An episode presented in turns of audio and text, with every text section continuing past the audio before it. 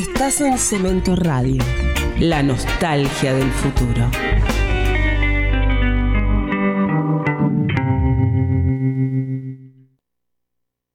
Señores, el museo ya abre sus puertas.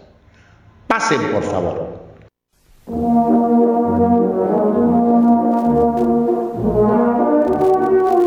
Museo Porcelanato, un museo radial donde ustedes van a poder disfrutar los mejores reportajes a artistas, curadores, coleccionistas, galeristas y todos los protagonistas del arte y la cultura. Señora, por favor, no empujen. A ver, caballero, los celulares.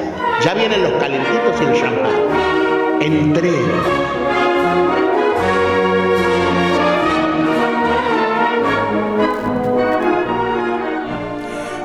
Hola amigos, ¿cómo les va? Una vez más, Museo Porcelanato entra al aire de la mano de nuestro querido operador Emanuel, que como un director de orquesta húngaro, Bela Lugosi, no sé, se me está ocurriendo cualquier nombre, nos otorga el aire y salimos por www.cementoradio.com.ar en directo, también en directo en Facebook, buscan Cemento Radio y ahí nos pueden ver inclusive con el video de webcam, y también en la um, aplicación que pueden bajarse en su celular, tanto de Android Store como eh, Android es Google, Google Play y, y Apple Store de iPhone. O sea que eso es, siempre nos dicen, ¿cómo podemos escuchar el programa en directo? Por estas vías, por la aplicación que se pueden bajar, Cemento Radio, por la web de la radio y por Facebook. Y todos los programitas están guardados en Spotify. O sea que en Spotify ponen Museo Porcelanato y tienen los programas que pueden escuchar, bajárselos y compartirlos. A todo esto hay que agregar que tenemos presencia en Instagram y ahí digamos batimos un poco el parche. Así que bueno, hoy hay sorpresas amigos. En primer lugar, estamos esperando a Matilde Jambi Campbell, que hoy se va a hacer presente en el estudio y está entrando ahí, no lo puedo creer. No lo puedo creer. Edición de lujo. Matilde Jambi Campbell en el estudio. Me estoy sacando los auriculares. Hoy la tenemos. ¿Cómo estás? Diosa. Bueno, este es el sueño del pibe. Mirá qué linda sorpresa nos da Matilde hoy que está con nosotros. Así que todos los que quieran ver su belleza sin igual pueden verla hoy por Facebook. O sea, estamos transmitiendo la imagen en Facebook. Loca, ¿qué haces? Bien, Porchis, qué lindo verte. Fue un día largo, de una semana larga. Te traje una columnista de cine, si querés. Pero cómo no, traiga nomás. La verdad que esta fue una sorpresa espectacular. Además, bueno, estamos en un fin de año lindo, después de un año muy luchado para todos, eh, con lo que es Sergio Delof en el moderno, con lo que ha sido el homenaje en Belleza y Felicidad, con muchas muestras más que hay. La verdad que, bueno, hoy ya con vos es como un poco la frutilla del, helado. a mí me gusta más helado que los postres. Soy más yo tengo una ortodoxia con respecto a los dulces. Así que bueno, bienvenida al estudio. Bueno, así que todos los que quieran conocer las curvas sinuantes de nuestra querida. Por favor, me compromete. Matilde Jambi Campbell.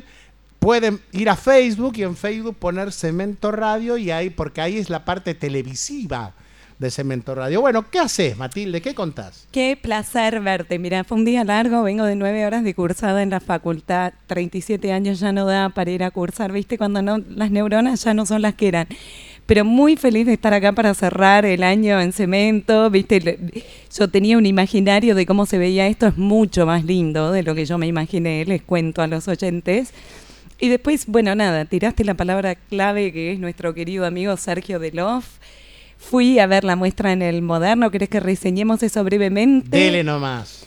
Bueno, es una muestra como muy impactante porque es, como decíamos, tiene un gran poder reconciliatorio, habla un montón de las aristas locales y regionales de, de vivir en la Argentina, de los sueños y aspiraciones de, de un, un creativo como es Sergio, también nos pone a todos en un lugar un poco difícil porque es como que Sergio es una personalidad muy única y muy singular y eh, en muchos sentidos necesita más compañía de la que le, hace- le hacemos nosotros a él al festejarle, ¿viste? Todo el...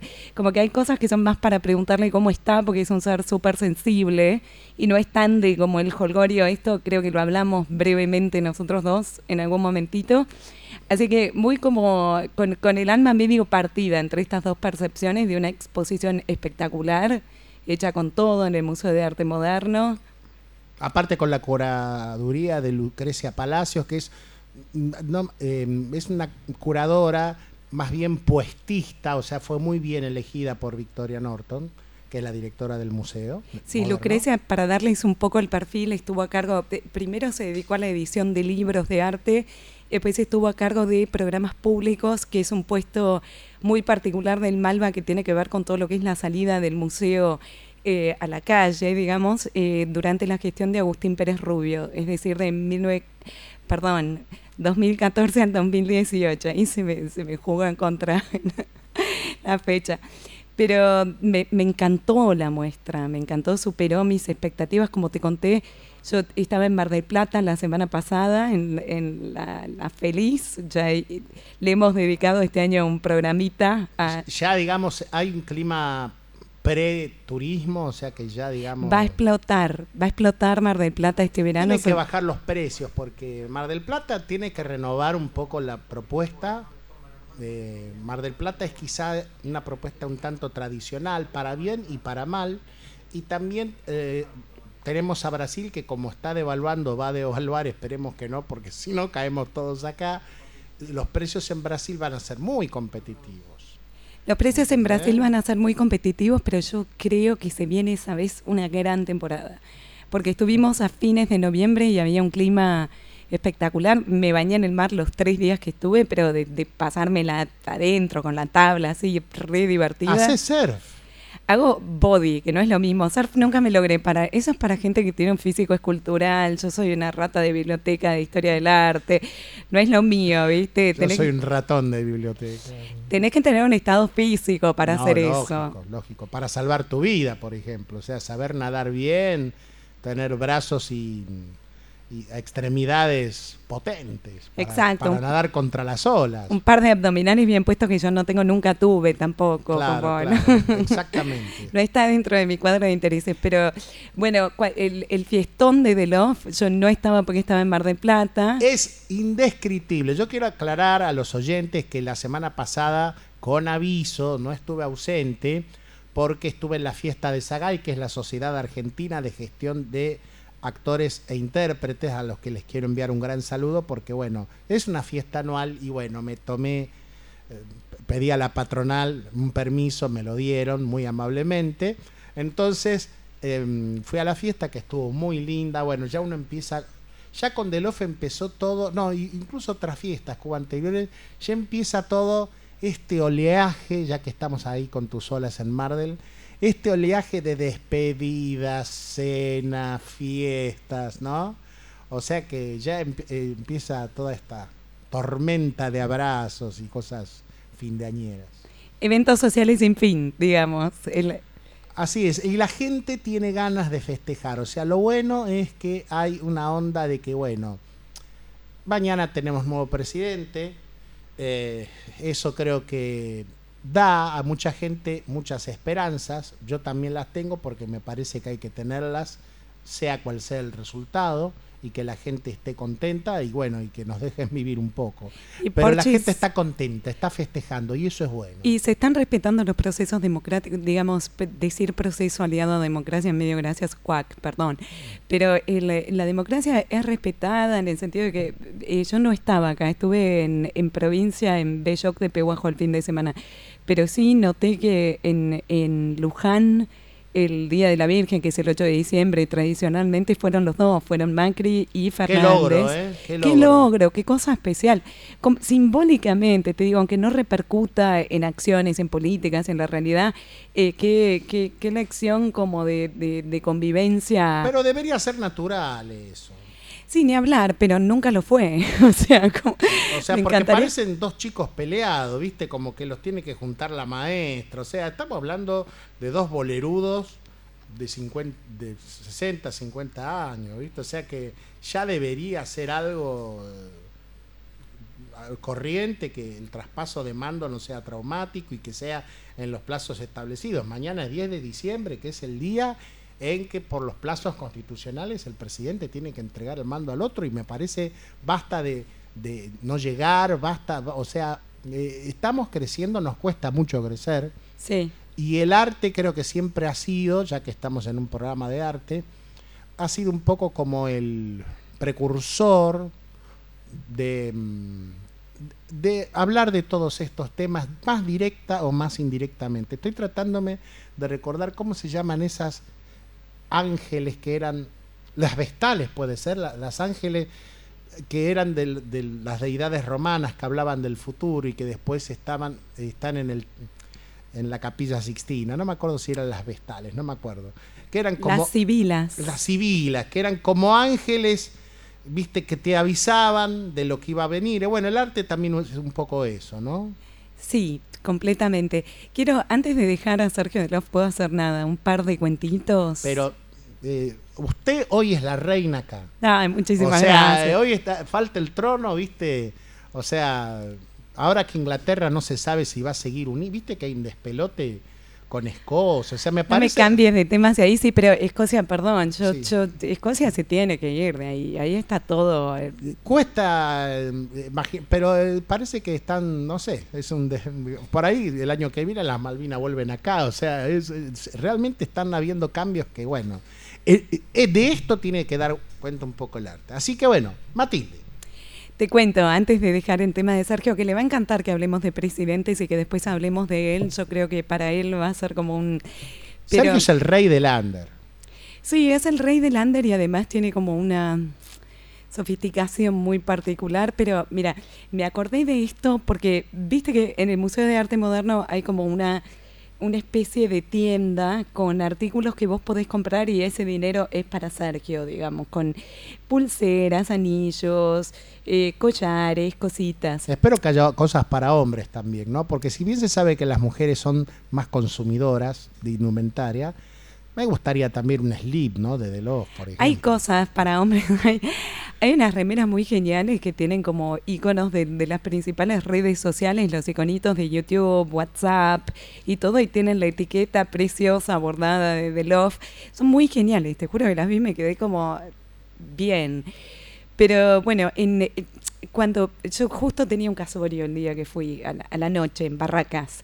Entonces, No estabas tan lejos, podría haberte hecho o- o irte con tu novio así vestida. No, vos no estabas de novio. hubiera sido bárbaro ir vestida a la muestra de The Love. O, llevarle sido- a la novia, hubiera sido una super eh, performance. Sí, para hacerle una sesión fotográfica en la muestra de The Love. Exactamente. Irse sí. con todo el cortejo, viste, dejarle, no sé, una bandeja de, de saladitos y tomárselas, ¿no? Porque la fiesta lo que fue, no te das idea. Yo me la perdí, pero No. yo todavía era una fiesta sin nadie. El sábado a la mañana seguía siendo una fiesta eso.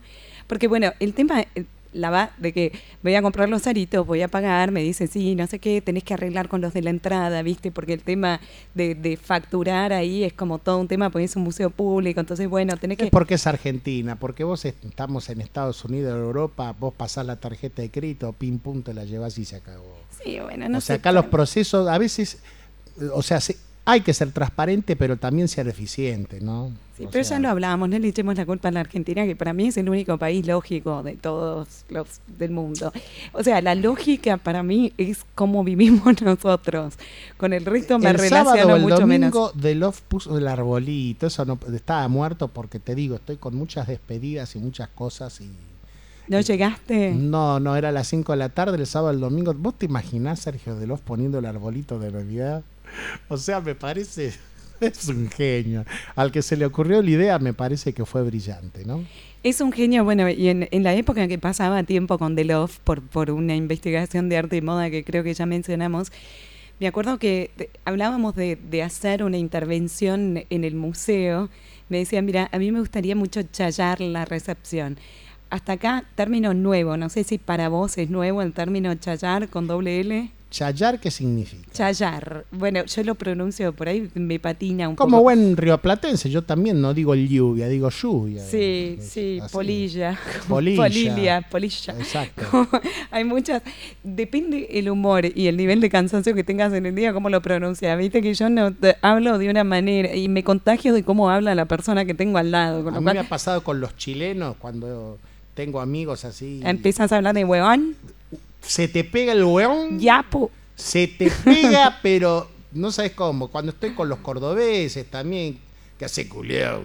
Este, o sea que es, eh, no sé, Sí, yo- como Selig, ¿viste? La película de Woody Allen que va cambiando de acuerdo al... Sí, te entiendo. Yo con respecto al lenguaje soy la persona más permeable a la influencia que yo misma conozco. Yo estoy con una persona y me pongo a hablar igual a cómo habla. Pero la cuestión es que le digo, ¿y, qué es este concepto de chayar la recepción? Me dice, es una práctica boliviana, ¿no conoces? Le digo, no. Me dice, bueno, te voy a explicar. Mira, en Bolivia cuando se compran un auto o una casa o una familia, finalmente accede a, a un bien que después de eh, ponerse la meta y trabajar en pos de eso por mucho tiempo, tienen la práctica de rellenarlo de cosas alegres, como eso es una especie de ritual que tiene que ver con lo que va a ser el futuro de ese auto, de esa casa o de ese vestido. Tiene que ver con llenarlo de cosas de festejo, confeti, serpentinas, cositas para comer, moñitos, El autito, el autito. un bebito, si van a haber hijos, está pensado eso. Exacto, es como llenar algo del contenido que uno le desea a futuro. Y Ah, he visto esos rituales y son muy lindos y son encantadores y aparte, bueno, lo hacen con una convicción y una determinación y por qué no decirlo, una fe tan grande que bueno, lo, lo logran, ¿viste? Lo logran, exacto. Es, es como un ejercicio de visualización y de deseo mezclado que tiene que ver con, con eso que se incorpora a la vida de una familia y todo lo que se le desea en términos como de alegría, ¿viste? De pensamiento positivo. Y me lo explicaba y a mí me parecía hermoso. Y me decía, bueno, yo quiero hacer eso en la recepción del museo, como para llenarlo de deseos esperanzados y alegres a futuro. Le digo, bueno, qué lindo. Cuestión que corte A, cuatro años después de esta conversación donde Sergio me explica este concepto tan lindo, me voy a pagar los aritos y agarran la bolsa en la cual los ponen, los meten en una bolsa de papel madera y adentro le tiran como un manojo de confeti, serpentinas y papelitos de colores. bueno. Y dije, qué bueno, me está, me está como bendeciendo los aros que le estoy comprando, me pareció precioso y me acordé de todas estas, toda esta información que maneja Sergio que tiene que ver con lo que hace, que muchísimas veces ni se nota ni se narra, pero es un gran conocedor, sabe muchísimo de historia del arte, sabe un montón de prácticas rituales. Tiene un programa aquí, en esta misma emisora, en Cemento Radio, que se llama Historia del Arte. Creo que son especiales que él graba eh, y se emiten acá los domingos, ¿no? los especiales. domingos, domingos a las 22 horas, por esta misma emisora, pueden ver los especiales de Sergio Delof. Bueno, ahí les, demos un les dimos un ejemplito de lo que pueden llegar a escuchar en el programa de nuestro colega, pero sí, me parecía eh, oportuno mencionarlo porque la exposición tiene un, un, un, un cierto dejo de trash rococó, como que por momentos parece, como, como leí en una nota, una, una especie de ranchería con prete- pretensiones de, de palacio francés, ¿viste? Como que tiene, es, es una gran mezcla, pero de cada uno de los elementos que componen esa mezcla, Sergio Delof sabe muchísimo y por algo están, ¿no? Y aparte fue algo deliberado porque él, bueno, él empezó en la Bienal de Arte Joven del 89, o sea que fue alguien que de alguna manera, como todos, tuvo algún tipo de, digamos, zambullida en el sistema, ya sean becas, ya sea ir a Bellas Artes, ahora una, eh, qué sé yo, algún concurso, alguna, alguna clínica. Entonces, eh, él, pero lo bueno es que él, eso lo, le dio como un gran estímulo y a partir de eso hizo una poética propia, hizo una pandilla propia y bueno, y estalló en todo lo que fue Bolivia, la Age Communication. El eh, diamante, el di- eso vino el diamante vino después, vino Ave Porco, Ave Porco. El Dorado, Morocco, o sea, toda la noche, todos los mejores lugares de los 90 del underground estuvieron tuneados, challados y embellecidos por Sergio Delof. Por la energía de Sergio Delof. ¿Vos fuiste a todos esos lugares? A Papamono con Banana Yo Verde. leí sobre ello. Yo soy un modelo tardío. No, tan te- tardío, no- no pero te tardío. das idea, porque aparte, digamos, yo como soy clase 71, yo en los 80 era más bien adolescente. Entonces yo estaba más el tercer tiempo de rugby en San Isidro con mis amigos. Otra onda. Viste, los asaltos eh, colegiales, pero, pe- pero yo conocí dos lugares en los 80 que fueron como mis dos iniciaciones en la noche. Fueron em, ay, Palladium y Cemento. O sea que no es casual, sino causal que ahora esté en Radio Cemento. Que estemos, porque te voy a contar mi pequeña anécdota de eso. Yo tenía una prima que hacía teatro con Omar Chabán. Claro. Y yo iba a un colegio católico y una vuelta me fui a verla actuar, pero con, con uniforme de colegio, me explico, con jumper. ¿Sabés quién iba con uniforme de colegio cuando yo estudiaba con Lito Cruz? Erika Rivas. Mirá, Erika, es una gran actriz, una mi actrizón. compañera y todos y, y cuando hacía de Julieta todos hacíamos a porque tenía 16 años y era muy dulce y bueno Le va, papel- Julieta, tiene una cara espectacular. no no es, una genia tendríamos que traerla un día acá realmente ¿Vos decís, vos bueno decís entonces que vos viene? sí, ¿Sí? sí es muy guapa va donde sea eh, escuchame bueno entonces ibas con el jumper A A verlo a Omar Chabán dirigir em, improvisaciones en teatro, digamos, esto era cosas que la gente portaba, ideas y Omar dirigía. Fue una de las experiencias más impactantes que tuve en mi vida, porque primero estaba subpreparada para lo que iba a ver, digamos, no conocía ese tipo de despliegue de genio inmediato, sin ninguna preparación. Había ido al teatro, había ido a ver danza, había ido mucho a escuchar música clásica, me encantaba la ópera ya de pendeja, pero nunca había visto este tipo de despliegue tan, tan dinámico en el momento, tan, viste, una cosa atrás de la otra, con uno, con el otro. Era un grupo grande de gente que hacía. Todavía me acuerdo las canciones que desarrollaban eh, lo- los estudiantes de, de- de improvisación con Chabán. Una, una personalidad única, un carismático. eh, como no volví a ver, me impactó muchísimo. Tal vez en parte por estar tan subpreparada, ¿no? De venir de un mundo tan esquemático en, en lo que eran las manifestaciones artísticas y pasar a estar acá eh, viendo eh, Sí, que a veces uno con el tiempo se da cuenta que esos, entre comillas, músic- mundos músicos esquemáticos, mundos esquemáticos, ah, están hechos desde la mejor voluntad de nuestros papás, que nos dieron lo mejor, también era el país que había, ¿no? Era un momento de cambios muy grande. Eh, y en los 80 todos fuimos así, digamos, como grandes precursores. Y después, bueno, entré en los 90, justo entré con Bolivia y la Age Communications, o sea que soy bien noventero. bien noventero. Entonces todos esos lugares los conocí, sería imposible en un ratito describir lo que eran esos lugares. Eh, hay una película que ahora se está pasando en diferentes en lugares que se llama La Generación Dorada, que me gustaría, voy a indagar a ver quién es el director y traerlo para acá, porque habla de, del underground de los 90, que fue una evolución lógica del underground de los 80.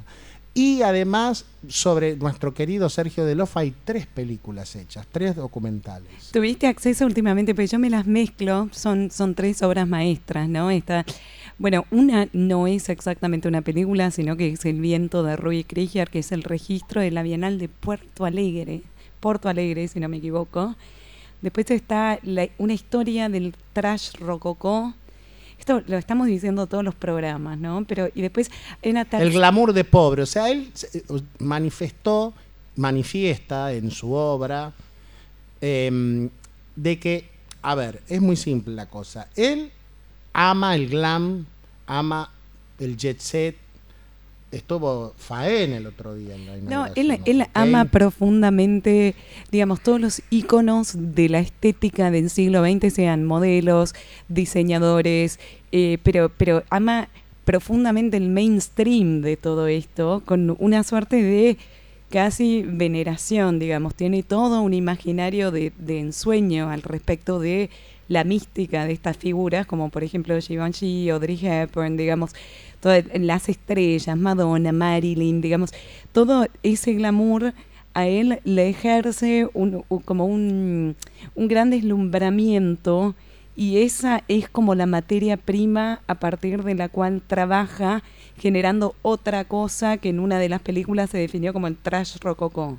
Pero a la vez, él se define como alguien pobre. Él me ha dicho dos cosas así medio, en- digamos, en charlas sentados mientras los demás bailan y uno está fatigoso. Y me ha dicho, yo soy de Lanús. Eso me dijo. Y después otra cosa que me dijo, a ver, a mí cuando veo a alguien lindo me da, me da como cierto dolor. Es decir, él también reconocía limitaciones y cosas reales de su vida y también las ponía sobre la obra. Quiero decir, cierta mirada sobre el hombre homosexual de barrio barra pobre del conurbano. Es decir, no desmentía ni soslayaba su situación, no renegaba de eso, no lo negaba ni lo disimulaba. Ni tampoco hacía un embanderamiento, ¿no? ¿ok? Como ahora se acostumbra. No, sino pero- que lo ponía como decir, bueno, esto soy yo, esto me gusta, pero también esto soy yo y parto desde esto que yo soy.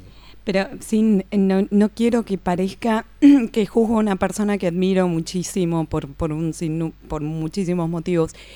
Pero él tiene como una estructura de, de personalidad tobogánica, digamos, en el sentido de que cuando él está abajo, el otro está arriba, arriba, arriba del otro lado.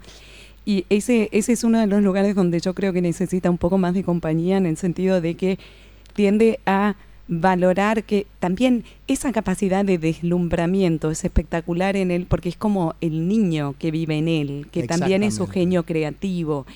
Y con eso Y el mundo de los adultos es tan cruel. tan cruel, pero con, con Sergio cuesta muchísimo ponerse con él porque la contracara de esa moneda es una subvaloración muy grande de su propia persona, de alguna... ¿Me explico? Como que tiene... Sí, yo me acuerdo que en medio de la fiesta, en un momento dado, lo sacaron entre varios, ya estaba en la fase ribotril. Claro, Porque él tiene la fase, hola, ¿qué tal? Que podés hablar con él, después empieza la fase, wow, yeah, subidón. subidón, Subidón. y después del subidón viene el, el bajón ribotrilesco. Digamos, a- Entonces eso... ahí lo bueno es que estuvo súper contenido con amigos, con gente, o sea, porque los que lo conocemos más o menos ya sabemos cómo son sus fases emocionales. Y hubo, dura- o sea, hubo un equipo interdisciplinario laburando en el museo, quiero decir, o sea, mucha gente. O sea, DJ Vintage, que fue el que musicalizó la, la fiesta, o sea, todos los que hicieron la apuesta, un equipo muy grande, hubo todo un museo trabajando casi podríamos decir al servicio de, de Sergio. Es muy, muy grande, sí, él me lo contó Algo así. muy merecido además, muy merecido. muy merecido, muy merecido. y muy consagratorio en un montón de sentidos. eh, f- fue como una gran retrospectiva. Las piezas de ropa me impactaron muchísimo, las piezas textiles. los porque, maniquíes, los cuadros. Sí, pero esos vestidos, yo uno atrás del cuadros otro. que yo vi en El Dorado, me encontré con, qué lindo. con segmentos de noches y de abrazos. Qué lindo. Aparte había gente del under de los 90 que yo no vi, me encontré por lo menos con, con siete u ocho personas que no veía hace 25 años. claro, un Y- encuentro. Y, verlos que están bárbaros, que están iguales, o sea, en lo bueno, ¿no?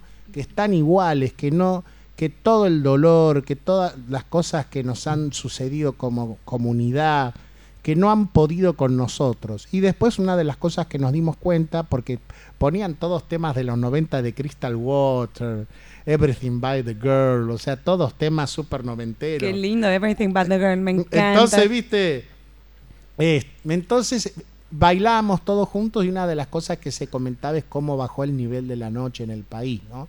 Quiero decir, o sea, notamos que vivimos una época increíble. ¿Qué le diríamos a la gente, como para finalizar, de que, mm, de- no hay que decir de qué, para que vaya a ver em, la exposición, la mega exposición de Sergio Delof, ¿sentiste hablar de mí en el Museo de Arte Moderno? Que vayan abiertos y en pantuflas. Me parece una excelente idea. Igual van a seguir habiendo así como, como eventos, como cosas, o sea, van Sí, a... de todo. El otro día dijo, bueno, yo lo sigo en Facebook a Sergio porque es muy expresivo por ahí. Y propuso hacer visitas guiadas de su propia exposición. Caras, pero, pero bueno, como si las hace Sergio, es una experiencia merecedora de, Caro, pero el mejor. pero el mejor. Y para su propia muestra, yo diría que, que te guíe. Yo soy guía de museo, pero si me la puede guiar Sergio, yo voy con Sergio también. Sería digamos. espectacular.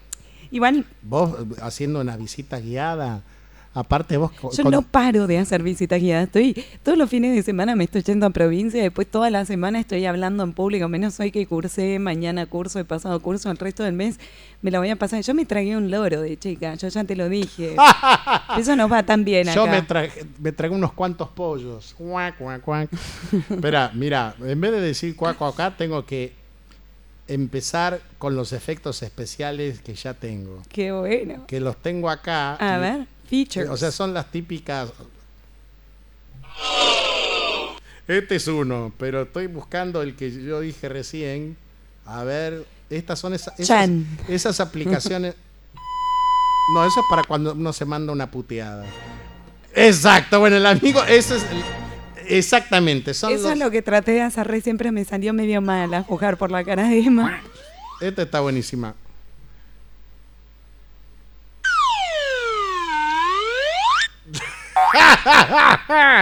Todas esas cosas muy Warner Brothers. Te adoro, Así que bueno, sabelo. ahora, ahora mesmecito, mesmecito, vamos a llamar Azul Blasioto, que Uy, te, qué bueno. te agradezco que hayas recomendado esa muestra en este programa de radio, porque no sabes lo que fue verla en el Centro Cultural Borges. No te das idea. Hola Azul, ¿cómo estás? Bien, yo. Estás en el aire. No, ¿ya? ¡Sí! ¡Sí! Azul Blasioto por Museo Porcelanato en www.cementoradio.com.ar. ¿Cómo estás? Hola, Jorge. Súper bien, muy bien, muy contenta de estar charlando con vos. Y aparte estoy Después de recon- tantos WhatsApp intercambiados. Aparte, sí, sí, la, la- o sea, las redes cómo ayudan a laburar, ¿no? Y además, además, estoy hoy con la sorpresa que me dio muy linda de que en el estudio está Matilde Jambi Campbell, que fue nada más ni nada menos que la que te recomendó, la que habló de tu Ah. muestra, porque ella siempre hace recomendaciones el- en la columna áurea, hoy está en el programa. Y, y bu- y bueno. Hola Azul, un gusto saludarte, un placer. Hola, Matilde. Bien. Qué bueno, qué bueno que, que pudiste ver la muestra y que la recomendaste. Te agradezco un montón. Pero un placer, me encantó, me parece un, un tipo de, de- de dibujo y de pintura que, bueno, de- les contamos ya, ¿no? Que la, la muestra de azul es en el marco de- del, del cronograma de muestras La Línea Piensa, que dirige es la un- Estupía. Y em, lo Yuyo Noé, Noé. Yuyo Noé, Sí, y, dedicada al dibujo. y me- Sí, exactamente. La tienen como... El espacio surgió como un espacio dedicado específicamente al dibujo y todo lo que partiera desde el dibujo. Eh, y a mí me gusta pensar que desde una perspectiva crítica, ¿no? Eso lo hemos hablado con, con Eduardo. Así que estoy re contenta de estar ahí. Y la verdad que estoy muy contenta con la gente que está yendo y de verdad con ustedes que fueron y son muy son muy afectuosos y muy generosos al, al hablar de la misma y al, al recomendarla. No, pero verdad que es digo, amo. preciosa. De- de- bueno, te queremos felicitar porque es preciosa la exposición. Y a mí me agarró como, bueno, voy a ir a ver qué hay en el Borges. Yo sabía de vos, había visto obra tuya antes, pero me impresiona también lo bien que queda en el espacio. Eso está hecho con mucho amor, digamos, está hecho con profesionalismo y, y con, y amor. Mucho, y con mucho laburo. Se ve mucho muy laburo. bien. Laburo no solo en la factura, que es impecable y que a la vez es poética y hasta podríamos decir un poco, no digo masculina, pero fuerte, ¿no? Bueno, están, viste que ahora están un poco en discusión. ¿Qué es lo masculino? ¿Qué es lo femenino? No nos Pero hay metamos pero- ya sé, ahí. pero es riguroso, pero es riguroso. Sí, Eh, esa es una linda palabra, ¿ves? Es verdad. Yo soy, soy muy rigurosa y muy también obsesiva. Así, con el correr de los años aprendí también a manejar la obsesión para transformar, creo, ¿no? Espero. Para Obsesión. transformarla en algo como más.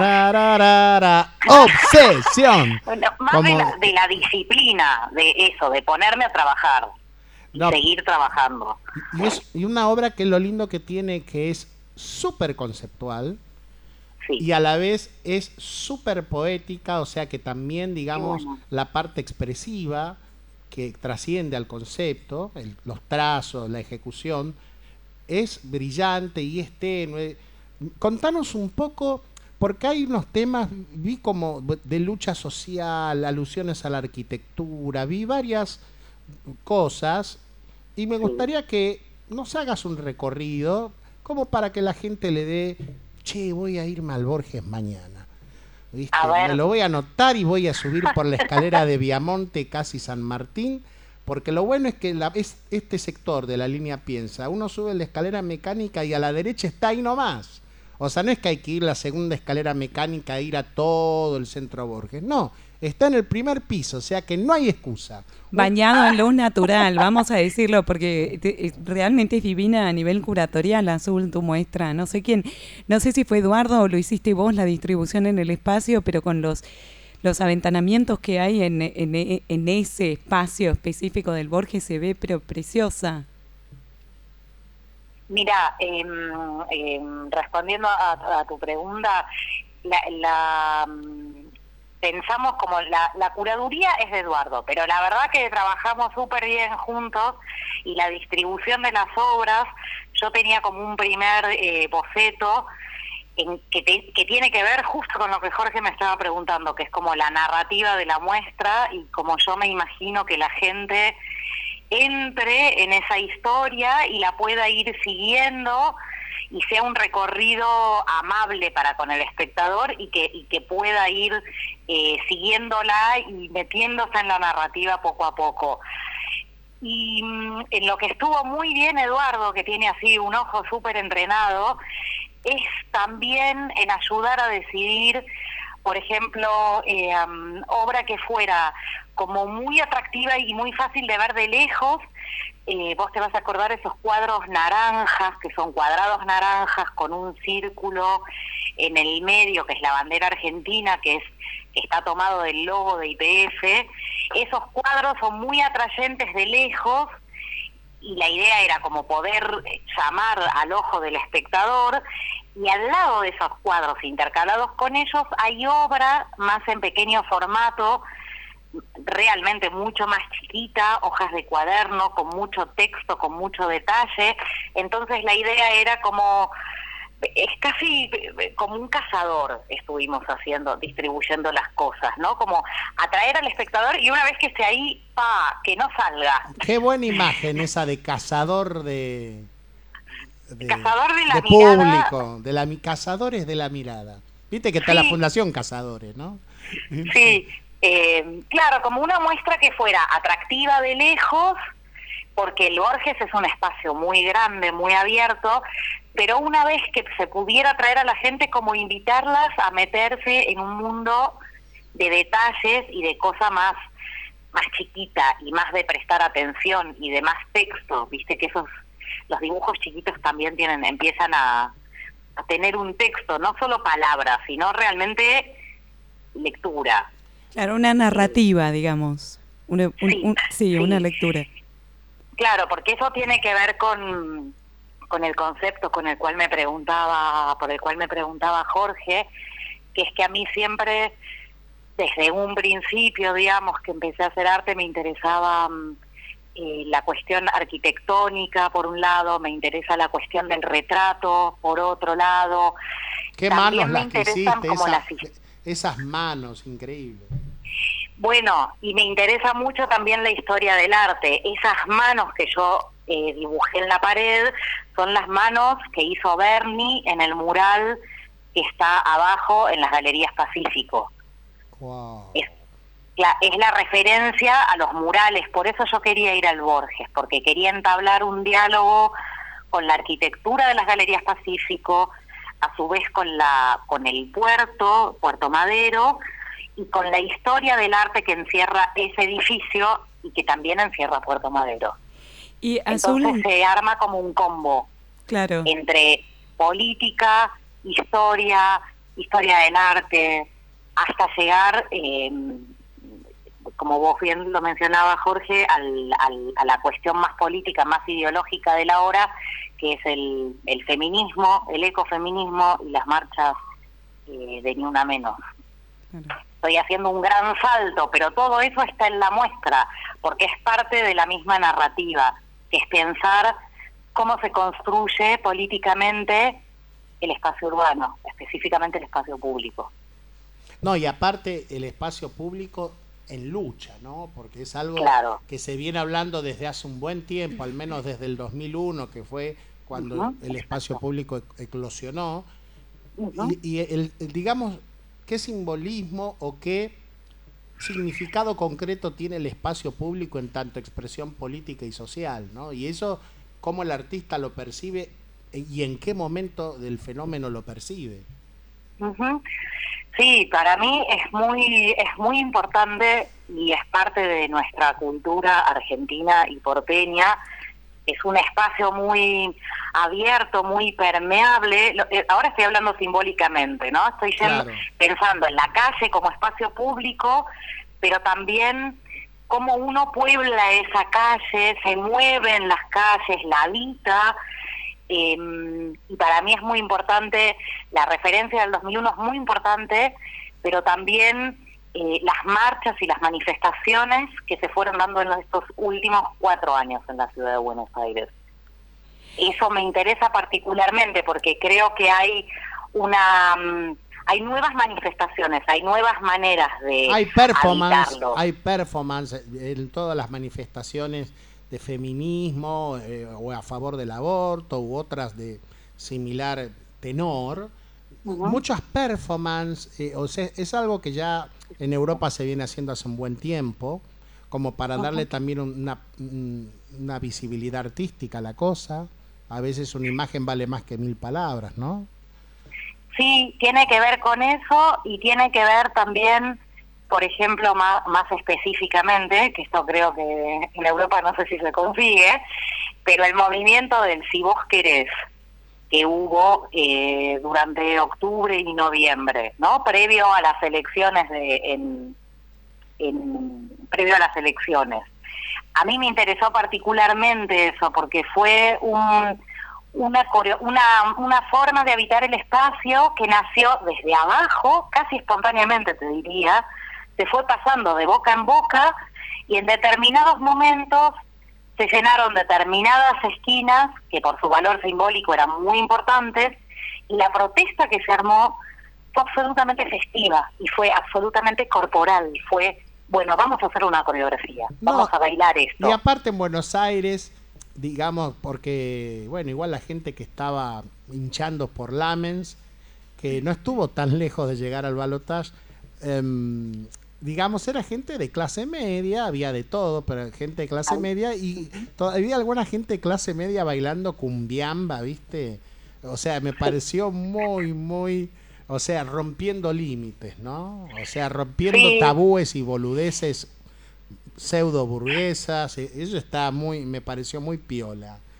Sí, y también fue como intersexo, intergeneracional. Exacto yo me la pasé bailando con vecinos, gente que no conocía, se generó como una cosa muy, muy linda y eso es lo que busqué retratar, un espacio público abierto, coreografiado por, por, por gente que no se conocía entre sí, en oposición a un espacio público digitado desde arriba, digitado desde los escritorios. Eso ya tiene más que ver con, con las pinturas las pinturas están hechas en base a los renders del, del gobierno de la ciudad de Buenos Aires, lo que, lo que el gobierno de la ciudad de Buenos Aires dispone para esos eh, espacios públicos. Y me pareció que las dos cosas eran muy contrastantes entre sí y me interesaron. A veces, a, a veces, disculpa la interrupción, a veces me pasa algo, ¿no? Yo veo los anuncios del gobierno de la ciudad y las tipografías que usan y ciertos dibujitos que hay, parece como que está destinada a niños. O sea, parece, y yo se lo dije a un amigo mío y nos empezamos a reír a carcajadas en una estación de subte. Porque, viste, te ponen un muñequito. O sea, una cosa es ser simpático, está piola. Y una cosa es que, o sea, en el fondo cree que somos bastante inmaduros y bastante niños y habrá que pensar con bastante temor si no estarán en lo cierto. Y mira, la reelección de para jefe de la ciudad te contesta un poco eso. Hay una estética infantilizada porque hay, yo creo, ¿no? No, no, no quiero herir susceptibilidades, pero es algo que me gusta como debatir. Me parece que hay una hay una subjetividad infantilizada bastante extendida, lamentablemente. Eh, viene, que eso viene un poco del, del, del under de los 90 precisamente, pero ya esto es una sobreactuación. Porque nosotros en, en Belleza y Felicidad habían dibujitos de gatitos, sobre todo de cosas de los libros de cuentos, stickers, todo, eh, envoltorios para juguetes, pero eso era una cosa que era desde un lugar power, ¿me entendés? Era un apropiamiento y otra cosa es tomárselo en serio, o sea, literalmente.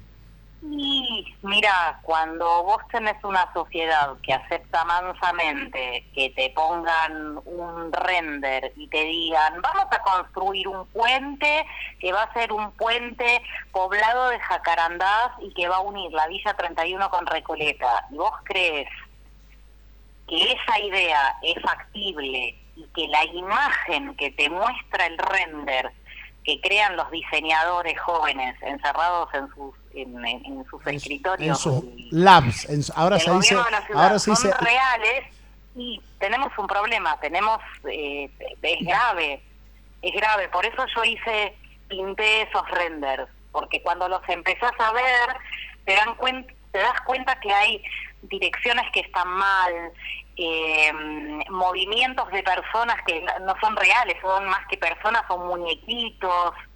Eh, es una linda imagen, pero no, pero no aplica para la realidad. Entonces, pero mira que todo esto lo hacen estudios de gente que piensan muy bien lo que hacen, ¿eh? O sea, acá, o sea, acá nadie da puntada sin hilo. no, no lo dudo eso. Estamos hablando de gente de cualquier signo político, ¿ok?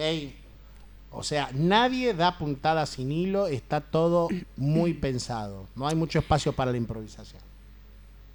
Sí, claro, bueno, pero a mí me, interesa justamente meterme ahí, en qué tipo de pensamiento estamos produciendo, qué tipo de imágenes, para qué tipo de pensamiento están proliferando. ¿Qué pasa con esas imágenes? ahora, la gente, o sea, no, vos nos estás dando una información Matilde, yo y muchos de los que nos escuchan son gente que está con mucha información, pero ponele que hay alguien que no tenga tanta información y que se va a ver la obra desde un punto de vista un tanto más amateur, digamos.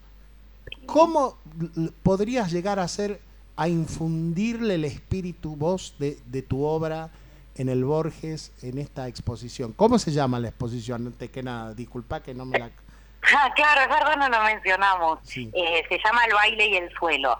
Wow.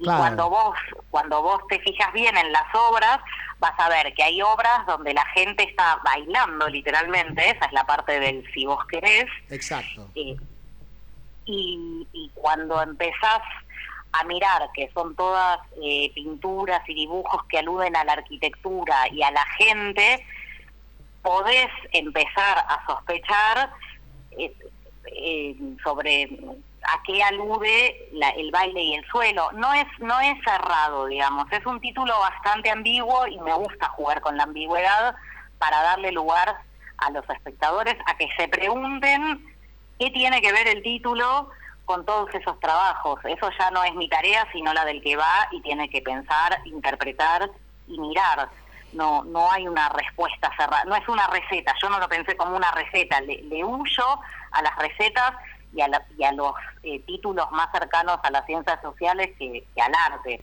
Por eso me gusta el baile y el suelo, va desde la cosa eh, festiva. Y Performática.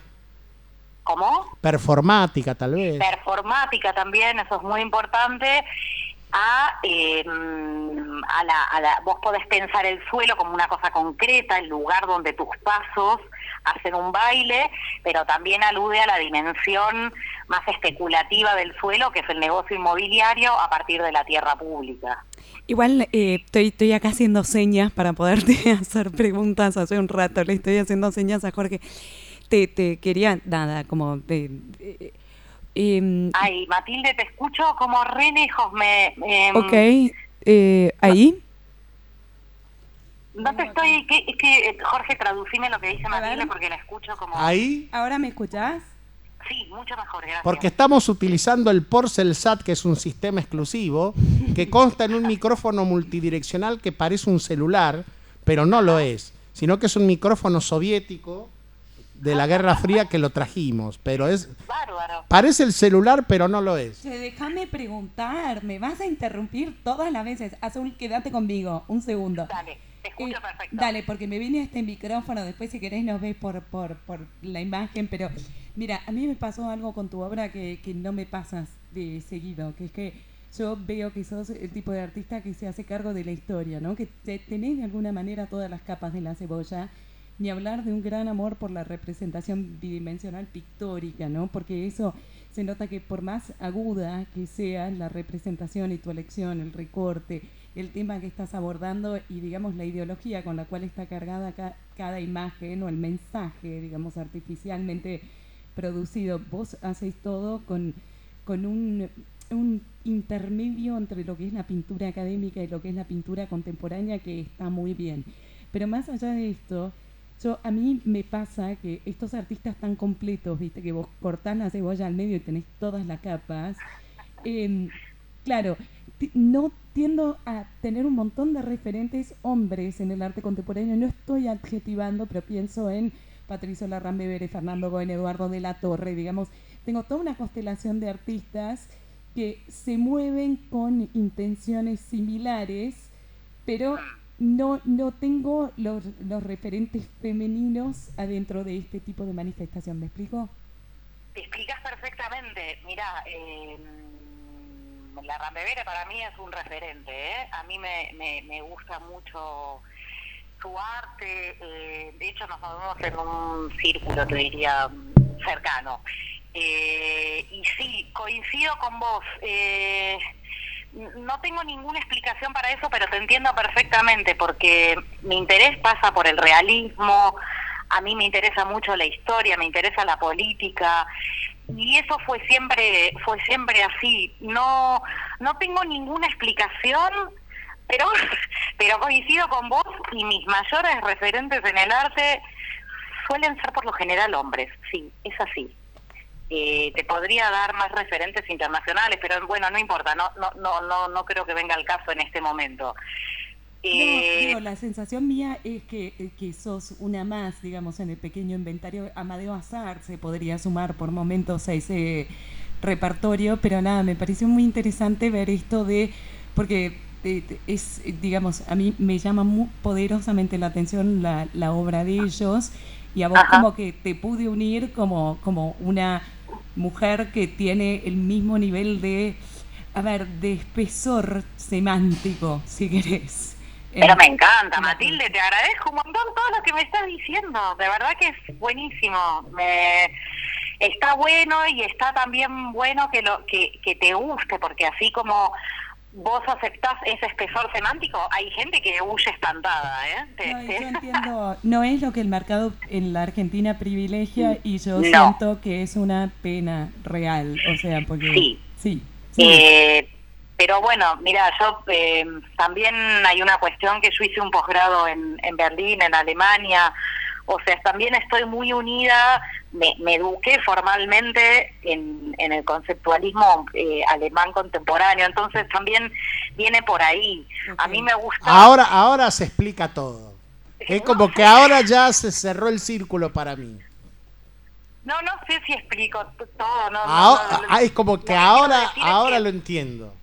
es que a mí me interesa ese tipo de arte, un arte Son geniales, son- geniales tiempo, los pero tipos. que, que además es testigo de su tiempo y protagonista de su tiempo, ¿no? Eh, es eso, ahora, es, es lleno de aristas, además, pero eh, con, con una gran pertenencia a la niña de tiempo de la historia del arte. sí, sí, sí, por, sí, es Sí. que de ahí vengo. Sí, sí, se ve, sí. me, me, me gusta mucho, me gusta mucho y en algún momento, bueno, por eso yo estudié Bellas Artes también, he cursado cuando era más chica, por, en parte de mi formación, eh, creo que no sé si primer año o segundo año de pintura, la cursé con la Ramevere, también con Ah, bueno. Eh, Fue el, nuestro, el primer invitado de Museo Porcelanato, ¿sabes? ¿Quién? Patricio Larrambevere. Ah, Patricio. Así bueno, que en. Spotify, donde están todos nuestros programas, vos ponés Museo Porcelanato Ah, y ves el primer programa con Patricio Larrambevere. O sea, yo ni lo dudé. Dije, tiene que ser Patricio. Por un montón de Mira. cosas que le estamos, digamos, explayando aquí ahora. Y fue un programa de colección, como todos los programas de Museo Ah, mirá, Porcelanato. muy bien. Che, ¿y qué te dejó Berlín? Como experiencia, Eh, no solo eh, la, la enseñanza. ¿Qué te dejó Berlín? Y la, el interés por desarrollar investigaciones artísticas, por ejemplo, el interés por lo documental, eh, el interés por el arte en- contexto, todo eso es algo que yo desarrollé, eh, o sea, lo- creo que ya lo intuía desde acá, pero lo pude desarrollar allá, eh, como, como pensar, digamos, no solo expresarse en el arte, sino pensar la producción y pensar la producción eh, en diálogo con personajes reales, ¿no? O sea, eh, yo hago muchas entrevistas también antes de... Voy pintando, voy dibujando, pero además hablo con mucha gente, recabo mucha información. eh, y eso para mí es, mi- mi cosa alemana, digamos. Eh, eso me dejó como la cosa más seria, la, la arista más seria, digamos. Ser consciente de- del compromiso que uno desarrolla, no solo con su obra, sino con la gente con la que eh, trabaja en proyectos, comparte información, investiga, ¿no? Todo eso. Azul, vos sabés que en este preciso instante en el Malva se está presentando algo sobre la Bienal de Berlín. En este, o sea que si hay alguien que está cerca del Malva puede escuchar Museo Porcelanato mientras se toma un taxi o va en la bici. Y en el Malva se está presentando o, o- o escucharse, no sé, drogarse y escuchar Museo Porcelanato y a la vez la conferencia y hacerse como un mix. Y, y se está presentando pre- precisamente la, la Bienal de Berlín. Pero bueno, Ajá. entre estar en mi puesto y estar allá, por más que me hubiera gustado estar, por, porque es un sueño mío irme a Berlín un tiempo. Es como la meca para mí del pensamiento del arte en este momento. Sí, A, ni- está a bueno. nivel reflexivo. Todo eso que vos dijiste es así. Azul Blasioto, no se olviden, la muestra El baile y El suelo. el baile y el suelo, aparte bien antropológico. Un balamalongo, sumalakamalombo, domangunga, la manjiga, la mangoa, samangonga, la ochio, simaguañado. Antropológico con onda, ¿no? Es así, claro, o sea, el hombre se ha comunicado con la naturaleza, con la música, con las danzas, con los ritos, y el arte amplifica todo ese mundo de la historia humana. Y creo que lo has logrado. El baile y el suelo en el Centro Cultural Borges. En el espacio de la línea Piensa, usted va por Viamonte, casi San Martín, entra al Borges, sube una sola escalerita y ahí a la derecha, yo pienso que la obra, aparte de que tiene toda esta carga que hemos hablado acá, también habla por sí, por sí misma. Y eso es como un mérito adicional. A Azul Blasioto le ponemos cinco porchis. Cinco porchis de platino. Azul, un abrazo grande. Gracias por estar.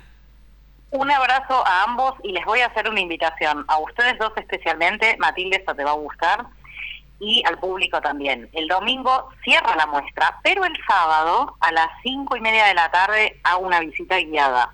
Genial, allí Bueno, vamos a estar. Vamos, vamos. Vengan, ya ten- tenemos programa el sábado. Hablamos un montón de cosas.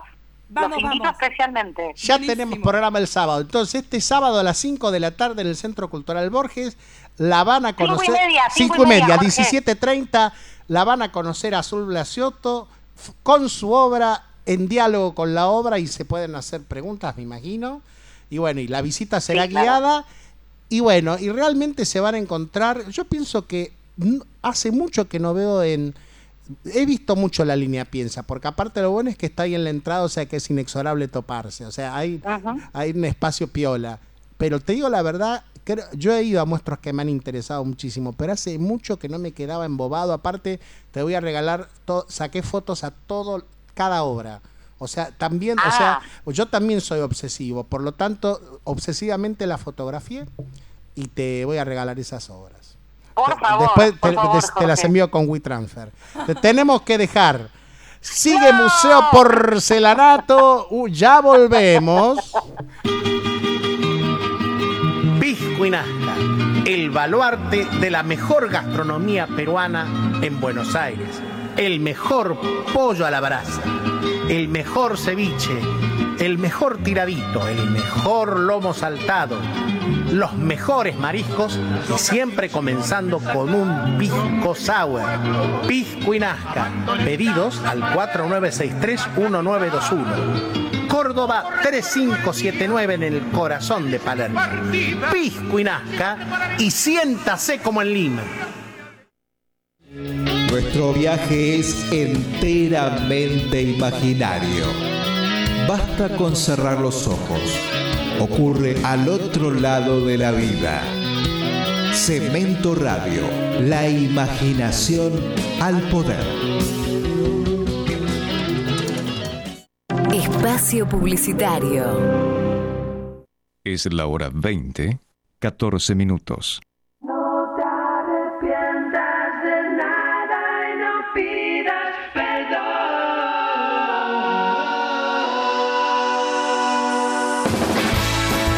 Los lunes de 17 a 19 escuchás Minestrón con Javier Ferrari.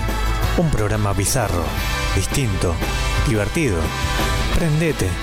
Los lunes de 17 a 19 Minestrón. Solo por Cemento Radio. Loco un poco nada más, casi pareces normal. Tenga en su casa una máquina de escribir marca. Y loco, Chavo, ¿no ves que estoy haciendo un programa de radio? eh, loco, ¿no tenés acá un 10 centavos o algo para los pibes? No, chavo, no tengo nada. Dale, loco, si tenés todos los billetes, vos mirá la radio que tenés acá, dos estudios, AM, FM, loco, baño, todo, loco, compate, dame la moneda. No, chabón, estoy trabajando, ¿te das cuenta que estoy en una radio acá? No tengo plata. Dale, loco, si ustedes acá lo de la radio tienen todo, la perca, todo, acá, la plata, los autos, todo, loco. No, pibe, tomate el auto y voy a dar un sopapo. Eh, loco, ¿qué le está diciendo a mi hermanito vos? Ah, acá te gil, loco, está acá, está arrebatado, loco, no te queda moneda, loco. Dale, loco, da una moneda, mi hermano, loco, mira que este acá tiene la radio, loco, ¿no ves que nosotros somos acá de cartoneros, loco, dame una mano, loco? ¿Por qué? Eh, loco, no te activé, loco, poner una moneda te va a dar un alto escopazo, loco. Dale, loco, matala, guacho este. Un momento más en la vida de San Martín. 24 horas junto a usted. Por ahora, se la banca de costado y le dice, gracias, Intendente Cadurro, por brindarnos cada día un partido donde vivir es una aventura.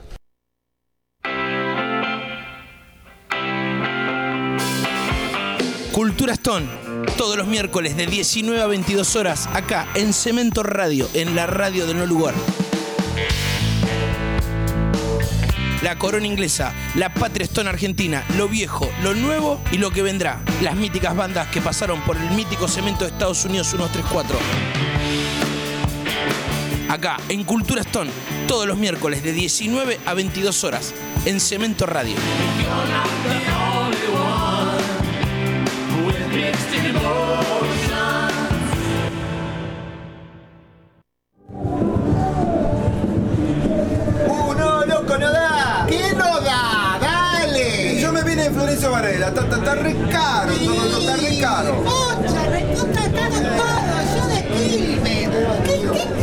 La cerveza está a dos pesos. Pero no, lo podés. Usted, usted, muchacho, usted se apoya acá al sistema. ¿Qué sí, chavo? Cualquiera, loco, cualquiera. Ese, mirate las zapatillas que tiene, sale más cara que todo lo que yo tengo puesto, muchacho. Eh, bueno, bueno, bueno, bueno, bueno, bueno, bueno, a ver, nada, todo, loco. A ver, decime, ¿cuántos juntan? Espere, espere que hay un ratito, espere, a ver. Eh, vos, ¿qué haces ahí sentado en el cordón de la vereda? No, no tengo plata para entrar, loco, no tengo un mango, no tengo. Entra, dale. Entra. ¡Oh, loco, dale! Eh. A ver, ¿vos qué traes ahí? Eh, un alimento no perecedero sirve. Sí, bueno, dale, dale, pasa. Masa, más, chaval.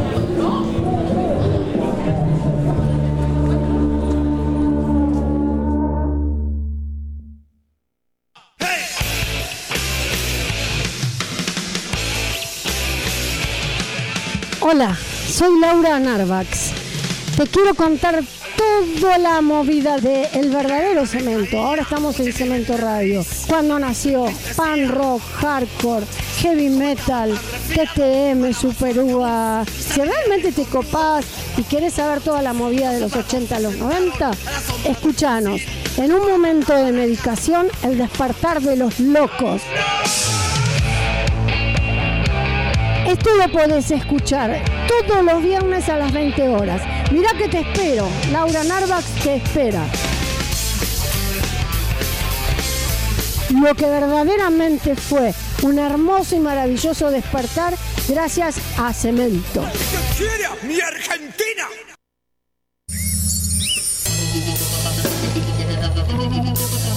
Templarios, los guardianes del templo del rock, rememorando esas mágicas noches en cemento con anécdotas y grandes invitados en vivo, cubriendo recitales, deportes y el panorama cultural. Todos los miércoles de 17 a 19, Templarios.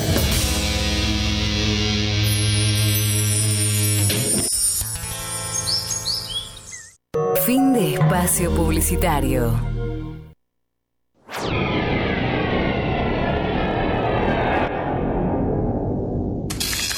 No somos máquinas, no somos robots. Cemento Radio, la vuelta a lo artesanal.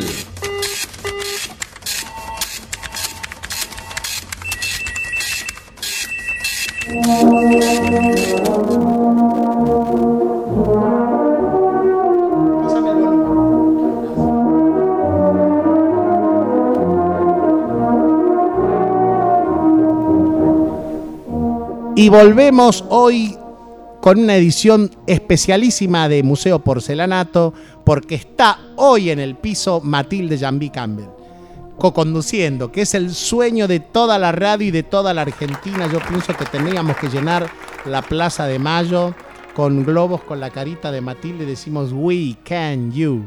No, we, no, te queremos. We want you. Pero en, en inglés creo que we want you es más como diciendo te queremos. O sea, no sé cómo es queremos. We love you. We, love, you. Pero Igual- también existe querer de decir te queremos en la radio porque I want you me dijeron que es como decir te deseo, como más erótico. O sea, Sí, hay una manera de, de querer. ¿Cómo? Sí, es verdad, guantes de ¿Y deseo. cómo se dice cuando te queremos en el aspecto no solo del amor, sino que te queremos en la radio, en el inglés? We ¿cómo se- love you. o- no, we want you también, iría. También. Es contextual, ¿no? Che, igual dijiste esto y me imaginé en el Luna Park como globos con mi cara y dije, pues Plaza de Mayo es como demasiado oficial, pero en el Luna, ¿quién no quiere llenar un Luna Park en esta vida? ¿No es ¿Quién? cierto? ¿Quién? Que yo, que, o sea, no sé por qué me estoy olfateando que en cualquier momento van a querer hacer una torre ahí y yo me voy a poner entre la Nos toparo- encadenamos. Nos encadenamos, encadenamos porque eso Luna. tiene que ser ya, ahora mismo. Señor Larreta, declare al Luna Park Museo Histórico Nacional. Monumento histórico. Monumento Histórico Nacional, Sí. porque ha sido un lugar donde ha estado Frank Sinatra, no sé, por dar algunos nombres así. Cuna de grandes emociones por generaciones, el Luna es de todos, el Luna no se recitales va. de Kraftwerk, actos políticos cuando uno ha sido Uh, sí. boludo y ha creído en tantas cosas que han pasado. Nunca fui a un acto político en el Luna Park. Sí he ido a ver a gente inconfesable para muchos, como por ejemplo Alejandro Sanz, pero a mí me gusta porque tiene mucho encante hay, flamenco. hay cosas peores. hay Fui a ver cosas muchas veces a. Dividido, fui a ver a los White Stripes, recital histórico, toda la gente que fue no lo pudo creer. Después estos que- Bjork. sí, y después Pulp hizo un gran, Oh. gran recital en el Luna. Y después vi Drácula de Pepito Cibrián, pero ahí ya nos estamos yendo Caramba. al- Ahí estamos demostrando que somos unos dinosaurios. Ahí nos estamos apolillando un poquitito. sí. Seguimos en Museo Jurásico. che, bueno, algo que me querías decir, nos querías decir a Te todos. quiero contar que la semana pasada estuve con Carmen Roger viendo un proyecto participativo de, de colaboración colectiva que hizo que se llama Matriz Útera, que es un tema que a mí en general no me apela. O sea, todo el mundo de las mamis, como yo todavía no fui mami, me, me- A veces a uno como- no le toca todavía. como cuando no te toca todavía es como que tenés todo este grupo de amigas que están en otra dimensión que para vos es la dimensión desconocida, porque vos laburás hasta las 3 de la mañana, te quedás escribiendo notas, charlando con Cristina Chivale, esas cosas que me pasan a mí, y de repente viene un proyecto Mirá que con los nenes después te tenés, cuando tenés tu bebé, te levantás a las 3, a las 4, a las más 5. laburo que eso no O sea, hay. también la nocturnidad No, no, el- el- tiene lo suyo, ¿viste? todo el, el proceso, el procedimiento. El tema es que me voy a lo de Carmen, eh, en la calle espera, como Acuña de Figueroa.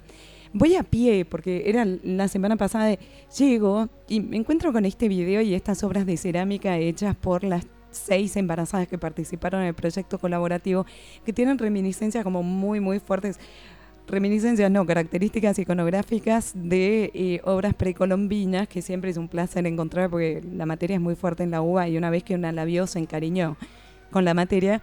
Pero la cuestión es que hay es, es como toda una especie de proceso de la corporeidad de la cerámica y de moldear la cerámica y darle esta forma redonda parecida a la, a la de las panzas, ¿no? Y como lo estoy hablando en mi vocabulario, por supuesto que existe un vocabulario mucho más mami para, para referirse a todo esto. La panchita. Pero me impactó muchísimo el poder de ella de convocatoria, de, de además eh, las seis mujeres no eran ceramistas y terminaron haciendo unas cerámicas bellísimas y interactuando. O sea, la obra se compone de un video, un, un gran lienzo crudo en el cual ellas moldean la cerámica, con lo cual es como un gran cuadro abstracto. Las cerámicas finales y fotografías de estas seis mujeres que decidieron participar de esto. Y es para los que no son mamis, nos da como acceso a un mundo de sensibilidad, de estados hormonales, de miedos, de angustias, de emociones, que realmente me pareció como incluso hasta didáctico, y didáctico en otro sentido, porque también me hizo pensar en una cosa más, ya termino, pero esto yo sé que no es, no es muy de lo que en general hablamos, pero viste como que... No, no, está muy lindo esto, porque hablar de la sensibilidad femenina, aparte pensaba en algo, ¿no? Hay dos cosas que me encanta hacer con las manos, que es algo antropológico. Bueno, Arcilla. obviamente acariciar a la mujer que uno ama, acariciar mucho, que a veces los hombres vamos muy al grano cuando es muy lindo acariciar. Pulir, pulir, Exactamente. sacarle brillo a la mujer. Antes se decía franelear, full contact. Me gusta. Amasar pan y la cerámica. Son tres cosas que es amor. Es algo antropológico. Amasar pan, amasar una linda. el am- as- amasar una pizza, amasar. Pero mira, y la esto- cerámica. Son tres cosas que son la vida, ¿no? Todo esto es importantísimo porque esto está en un TED Talk de otro artista que se llama Martín Bonadeo. ¿Lo conoces Martín? Ay, claro. Cómo nuestra cultura está privilegiando lo visual en desmedro de los otros sentidos, el táctil, el olfato, digamos. Entonces, Instagram es una cosa que se erige en función de la visualidad que tiene una Por persona. la inmediatez. Pero claro, vos de repente mirás el Instagram de una chica y decís, este es un camión con acoplado, me encanta. Ahora, le Sí, das pero un se beso. vulgarizó, pero se vulgarizó ya. No, pero atendeme el kiosco, le das un beso y en el contacto con la saliva decís, esto es incompatible. ¿Y cómo te lo explicas?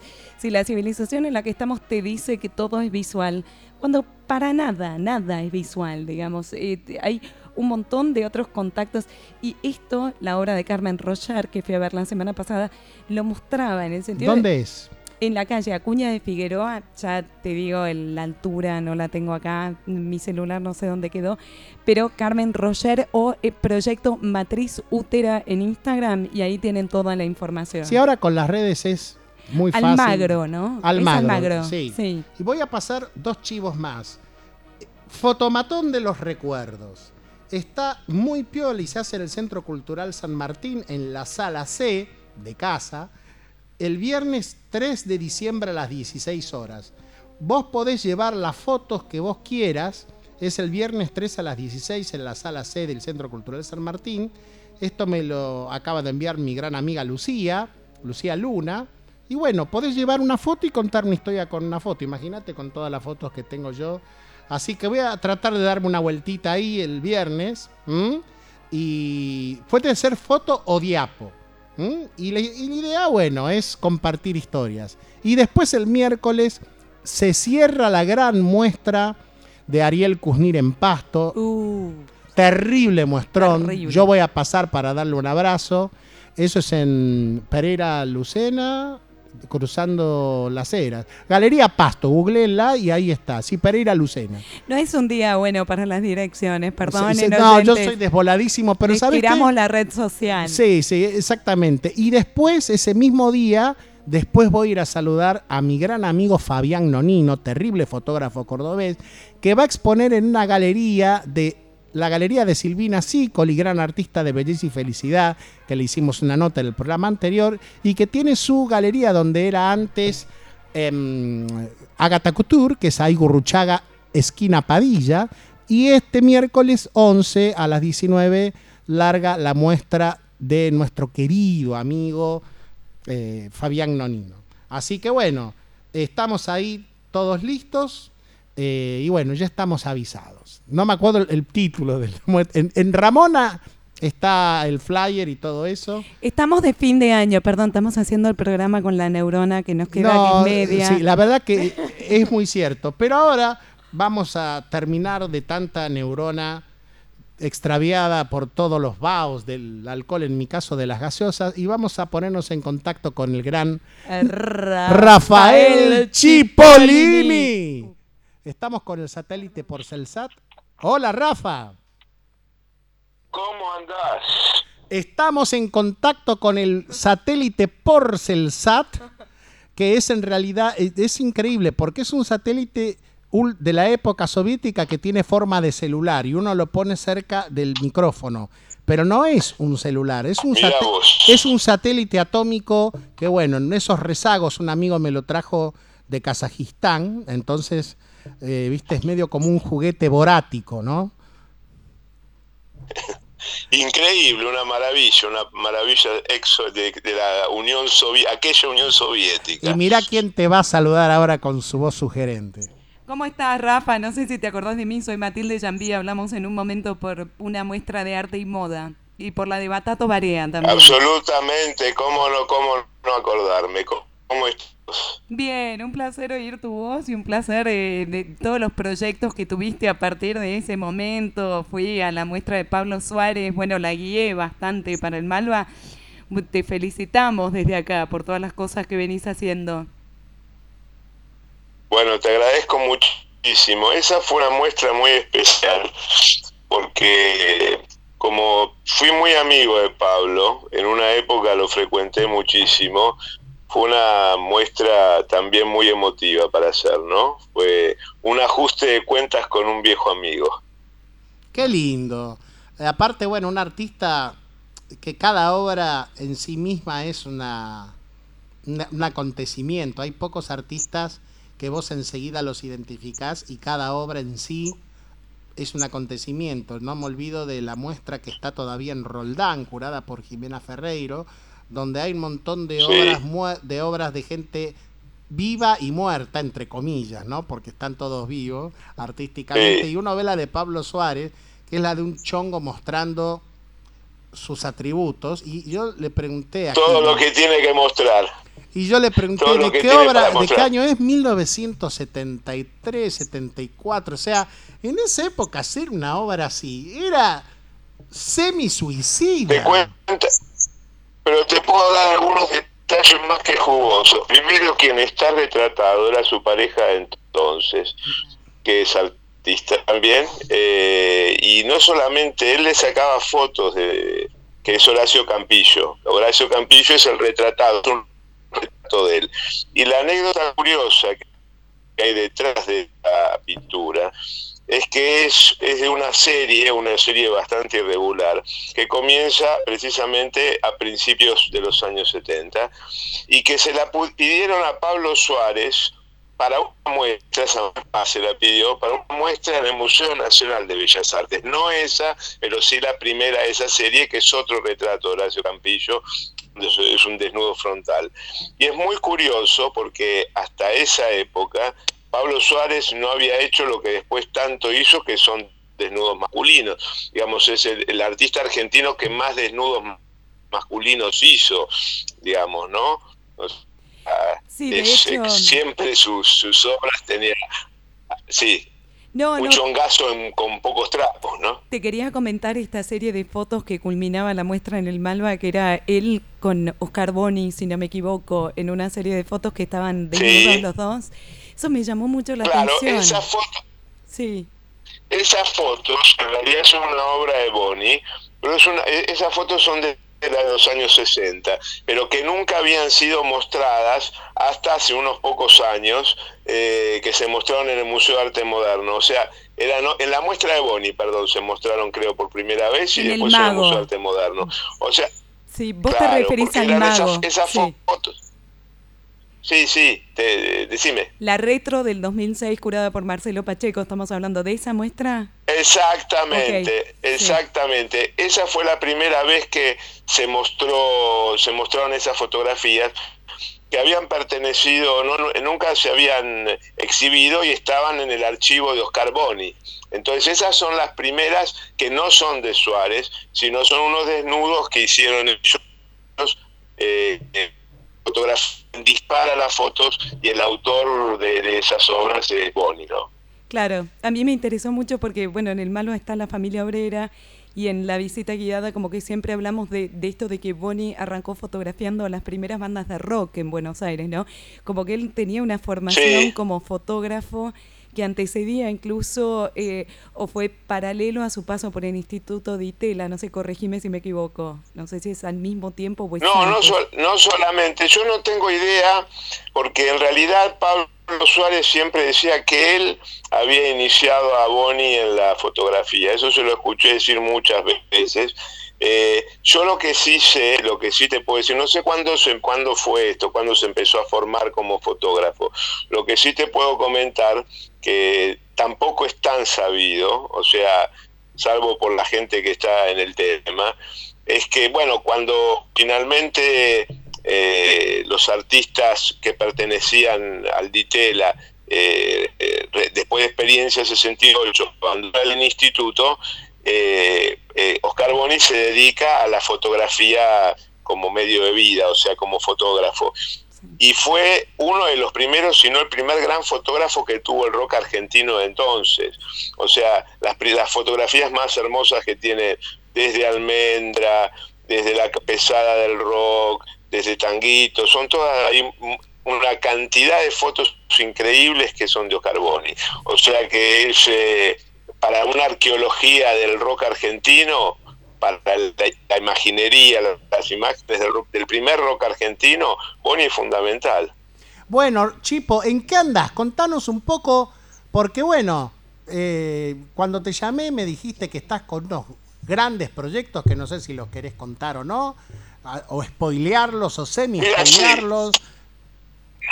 No, no, en realidad estoy sí trabajando mucho en este momento, todavía estoy esperando que se terminen de confirmar proyectos. Pero vos sabés que después de que hablamos, que no me acuerdo si fue ayer o antes de ayer, porque yo te decía que este fue un año, este 2019, que no vi tantas muestras, eso es cierto. Pero también es cierto que estamos terminando una década. Entonces, ¡Wow! que- podemos incluir. Wow, dio wow. en esta década. ¿No? O sea, me parece que sí, ese es otro tema que, que además es más profundo, me parece, de lo que puede haber pasado en este año. Y creo que hubo muchos cambios en, en- en el, en el mundo del arte, sobre todo en el de Buenos Aires, ¿no? Te puedo O hacer, sea, te- en, en muchos sentidos. Te puedo hacer una gran pregunta que yo, sos la persona indicadísima. ¿Ya terminaron los ver, terminaron sí. finalmente los 90 y sus ecos? Mira, es eh, eh, de alguna manera terminaron hace mucho.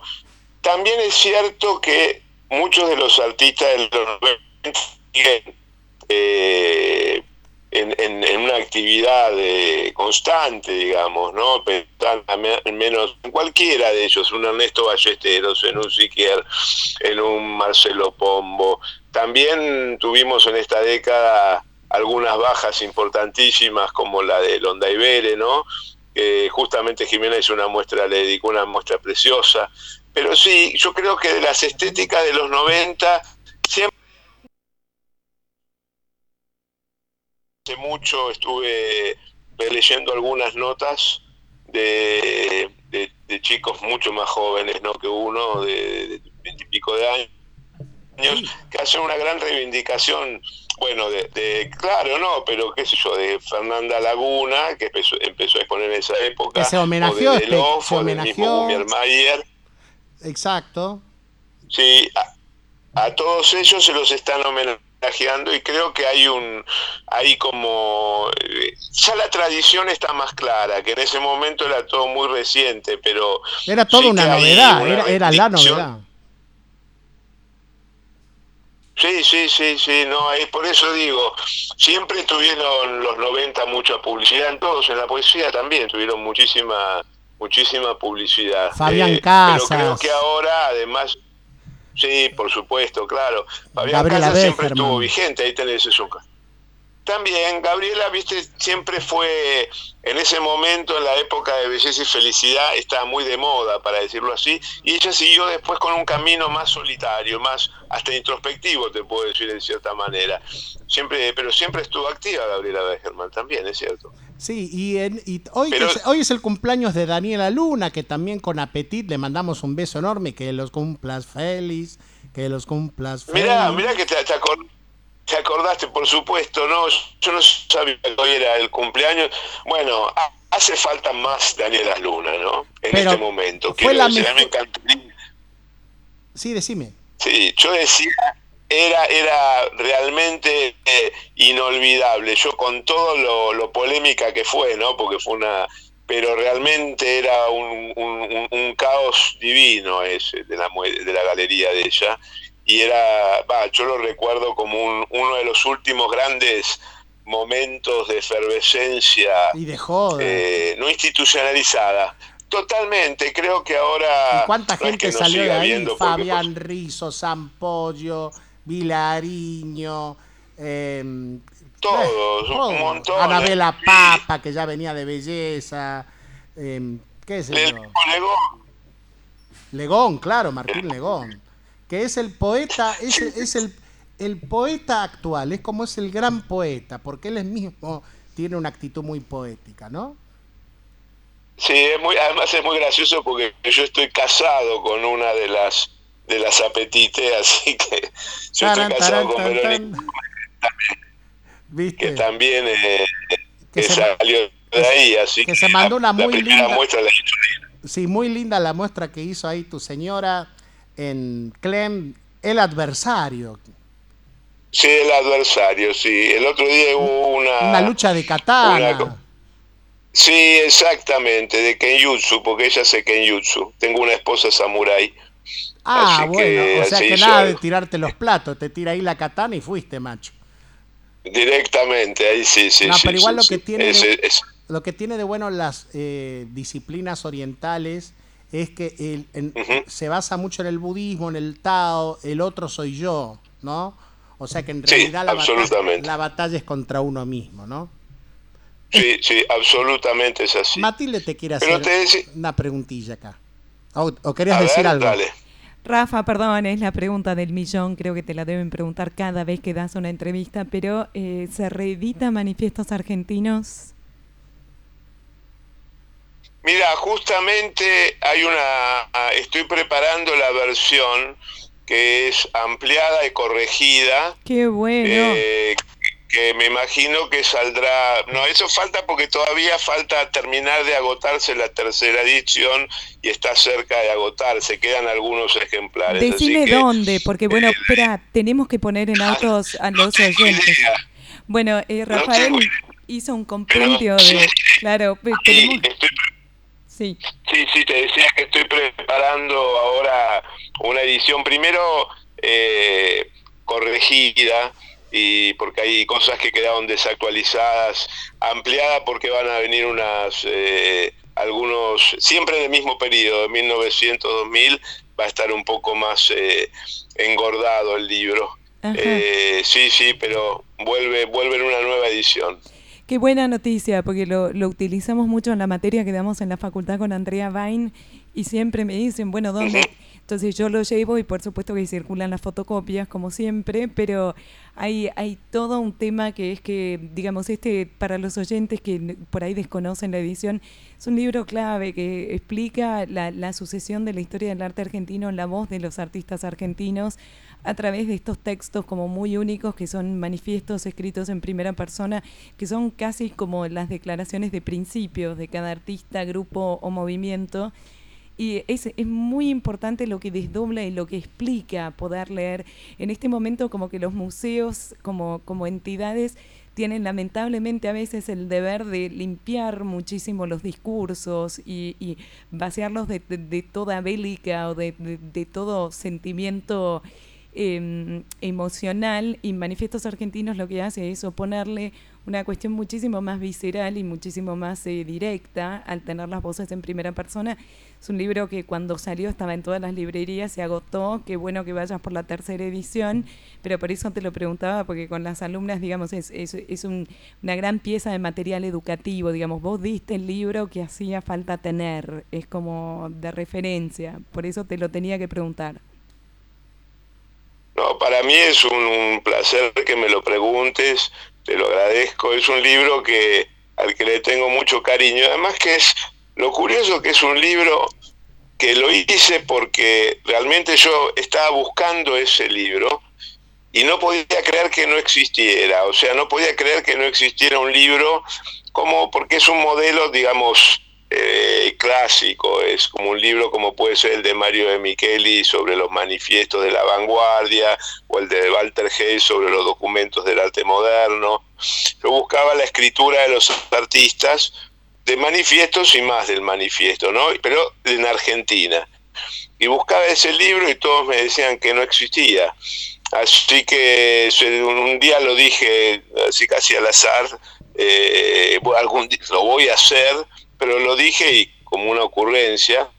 Y Fabián Levengle, que estaba presente, después me llamó y me dijo, ¿te acordás que dijiste que querías hacer ese libro? Hacelo porque lo quiero publicar. Así que finalmente lo hicimos. Y sí, eh, yo soy el primer contento con el libro, porque eh, creo que es un libro que era necesario, que era un libro eh, que, que un, un, buen manual, ¿no? Eso claro. es lo que quise hacer, un, un, buen manual. Rafa, te quiero retomar porque dijiste algo tan evidente como la punta de la nariz que uno tiene delante de sus ojos, que es que está terminando sí. una década. ¿Termina solamente sí. una década en el calendario o también pensás que hay algo del arte que se está retirando o está cediendo algo paso a algo nuevo? ¿Cómo, cómo lo ves? O sea, ¿cómo ves que porque después, de, después de los 90 nadie supo definir hasta donde yo he leído o escuchado qué hubo y qué hay? O sea, después de los 90 ya pasaron 20 años, ¿no? Sí, exactamente. Sí, no, lo que pasa es que siempre las décadas eh, siempre son un instrumento de lectura. Uno lee a partir de décadas, pero nunca nada se ajusta tanto a las décadas. Sí, han pasado una generación después de los 90, que es precisamente esa generación eh, que en gran parte vos la viviste muy de cerca también porque pasó por el proyecto Venus, te estoy hablando desde oh. Flavia Darín, que, que ya está, es una artista con Estuvo en el moderno, estuvo en el moderno. Exactamente. Y con los chicos que después estuvieron para decir en la en aquella edición de la beca Cuitca, que también fue un semillero y fue que muchos de ellos Cuitca. ahora fue mi beca Cuitca, ¿entendés lo que te quiero Exactamente. Decir? Es como, ir a, es como ir a ver, en mi caso humilde, a, a Racing en el cilindro, ¿viste? O sea, son sí. toda la gente que salió de belleza, que se formalizó en Venus, y eso fue ya una formalización académica, digamos, ¿no? Y pre precisamente vos fijate que Belleza y Felicidad comienza en el año 99 y en realidad es de los 2000, es de la, un, los primeros años de los 2000. Exactamente. Que también de ahí sale, es, ahí sale un Nahuel Vecino, un, un, Vicente Grondona. Creo que en los 2000 Pablito, sí Rosa hubo... Pablito Rosales. Por supuesto, Pablo Rosales. Por eso te digo que hay muchísimos artistas que fueron, vinieron después. Yo creo que una de las grandes diferencias que hubo entre aquella, incluso en la década anterior, ¿no? Como que era un resabio, si querés, de los 90, con esta década que estamos terminando, es que todo se institucionalizó mucho. Para bien o para mal. un poquitito. gran tema que le hemos hablado desde el primer programa con Patricio Larramevere. Si todas estas becas, em, programas de artistas, fundaciones. Exactamente. eh, le dan rienda suelta a la cosa, pueden resultar un corset, pueden resultar también bajadas del mercado, del sistema del arte. ¿Qué, ¿Cómo, cómo ves que las... algo de a- algo de todo eso hay. Vos fijate que por eso decía que yo veo que los antes la formación no tenías tantos lugares como para formarte con como artista. Entonces tenías, por supuesto, las escuelas como la Puerredón, las escuelas de Bellas Artes y después los talleres de artistas. O sea, la formación, vos acordate que en una década de qué sé yo, de los 90 y los 2000 se hablaba mucho de los talleres de Bazán, de Tulio de Sagastizábal, de Diana Eisenberg, ¿no? Tenías como siempre talleres y otros tantos, ¿no? Que eran formativos, que eran semilleros de artistas verdaderamente. Y de ahí salían de este, de este tipo, siempre eran como pequeños, unos caciques que, en el mejor sentido lo estoy diciendo, ¿no? Eh, yo creo que- en esa formación más personal, personalmente hablando. Sí. Yo me gusta, Sí, me eh. parece algo más íntimo, porque viste, cuando yo veo todas estas becas, eh, a veces me he querido anotado y siento la misma sensación que podría haber sentido en la adolescencia, no sé, postulándome en el liceo militar, ¿no? Viste, esa cosa como... Es que es- ¿Entendés? Ta, ta, tarara, tarara. ¡Oh! No, yo creo que, yo digo que por un lado, sí entiendo perfectamente, hay algo de, de esa profesionalización que por supuesto está muy bien, pero creo que ahí sí hay algo que se pierde, ¿no? ¿Por qué? Porque yo te puedo asegurar que si siempre, si bien siempre desde que tengo uso de razón conozco artistas que tenían muy claro a dónde apuntaban y cómo armar una carrera, te cuento que la mayoría no eran así. Hacían la obra porque la hacían y iban haciendo las cosas como podían. Y ahora veo a los chicos mucho más eh, autoconscientes de todo, infinitamente, lo cual en muchos casos, y te lo digo como, porque de hecho fui, eh, dice, como es que se llama talleres y seminarios en la Ditela, también pasé por PAC y, y sigo en PAC, entonces... Con nuestra gran amiga de. Gachi Prieto, gran amiga de la casa. Y con nuestro amigo, exactamente. Pero yo Alejandro veo es que también, un veces... grande. Exactamente, pero yo lo que digo es que muchas veces veo a gran parte de los artistas como más esa conciencia tan grande en, en- en- en ese profesionalismo, a veces es mi percepción, le quita un poquitito, llámalo de riesgo, de o de zafarrancho, de zafarrancho en el mejor sentido, que no sé cuál es, pero como que no, no, hay un apetito, ¿entendés? No surge, y impide que, o, o no da las condiciones para que no surja un desparpajo tan eh, Los pibes están- motivante como puede. Los pibes están muy solemnes, muy sumisos. Yo te voy a contar una muy breve anécdota. Vos, ya- ya- eh, ahora que no nos escucha nadie, vos sabés que yo fui, encaré en, el, en- en- no me acuerdo si en un barrio joven de Arteba o en otro lugar, a una galerista muy joven.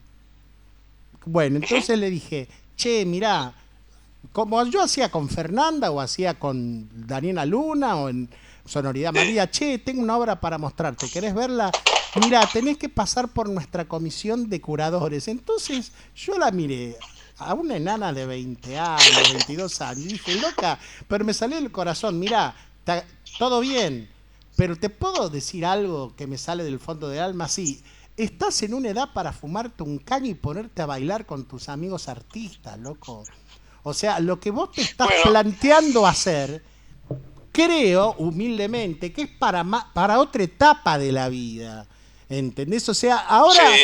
armá una fiesta, loco, una mateada, qué sé yo, eh, dense en unos besos, loco, un poco de música, o sea, no, o sea, ya quieren ser, viste, The White, ba- The White, ¿cómo era la caja blanca, viste? O sea, Sí, loco, un momento, loco, un momento. Igual, ve, ¿puedo, ¿puedo decir algo? Porque es No, pienso que además vos fijate que hay, hay síntomas, ¿no? Como era muy, muy curioso que un artista para tener un libro artista necesitaba por lo menos 25 o 30 años de trayectoria. Y ahora un chico con 5 años de, de- estar circulando ya tiene un libro, lo cual a veces es, vos lo has visto tanto como yo, Jorge, sacar sacarlos del horno un poquitito un poquitito crudos a veces también, ¿no? A eso, eh, por eso mismo, porque falta un poco más de experiencia en todo sentido, la joda y la fiesta también. Creo que muchas veces se apresuran cosas y hay que dejarlos vivir a los artistas más jóvenes, ¿viste? No, enseguida, el corsé que decís vos es muy cierto, yo lo veo más, ¿no? Creo que esa es una gran... Sí, sí, decime. Creo que esa es una gran diferencia, suponete, con los 80 o con los 90. Yo me acuerdo que una de las primeras muestras que vi, que vi más allá de haber ido ocasionalmente al Museo de Bellas Artes con mis viejos o cosas así, yo te digo que vi, que me impactó y que me significó algo, fue la Kermesse en el Recoleta. Que claro, que vos eh, decíamos Apetit, también era un desparpajo, una punqueada, pero terrible. Y que era un shock, Hay ¿no? Cosas tan gozosas que yo pasé ahí que no se pueden decir al aire. por eso mismo te digo, hay algo que parece mucho más eh, obediente, hay algo que parece mucho más... eh, eh, Solemne, por solemne, solemne. no sé si solemne es la palabra, pero es, es, eh, algo mucho más así, eh, no con aquella virulencia, no con aquel, con, con a- aquel que se acabe el mundo, ¿no? Eh, como, ah, con- no, no se esperaba tanto premio, ahora se espera mucho premio, lo cual no está mal, pero quiero decir, hay mucho, estar muy pendiente de una beca y a- eh, o, o de alguna cosa, más que siempre estuvo eso, pero ahora podés multiplicarlo, pero tantísimo, y los efectos en las obras se empiezan a ver más, cada vez más, digamos, ¿no? Cada vez veo menos es- espacios eh, que no estén constreñidos por todo esto, ¿no? Esa es- Exactamente. esto es lo, esa es lo- eh, eso es lo que estoy. Por otro lado, vos tenés, eh, para yo la otra vez me reía, hablábamos con Diego Trull, que yo, yo le decía, ahora uno puede hacer una muestra eh, con un presupuesto increíble, la de Suárez es una muestra que tuvo un presupuesto y se pudimos hacer un montón de cosas que quisimos hacer, pero en la época de Apetit, el- viste, el- el- el- la producción de montaje era Beto con un taladro. Eso, eso- eso era todo lo que teníamos, si, si- si había luz. Entonces creo, no, no es que eso sea mejor, pero quiero decir Se que a extraña, veces... se eh, extraña un poco el underground y la diversión y el afecto. Pues, sí, absolutamente, sí, sí, sí, no para uno que ya, ya, pero digo para, me parece Pero sabes que hay algunos que- pibes que lo están tratando de armar. Hay algunos escarceos que yo veo y están Sí. empezando a animarse porque hay algunos pibes que se están hinchando un poco los gobelinos de esta, entre comillas y en bastardilla, profesionalización. Y están tratando de darse cuenta de que uno puede ser artista y pasarla bien, ¿no? Y, y tener un poco de ro- rockearla.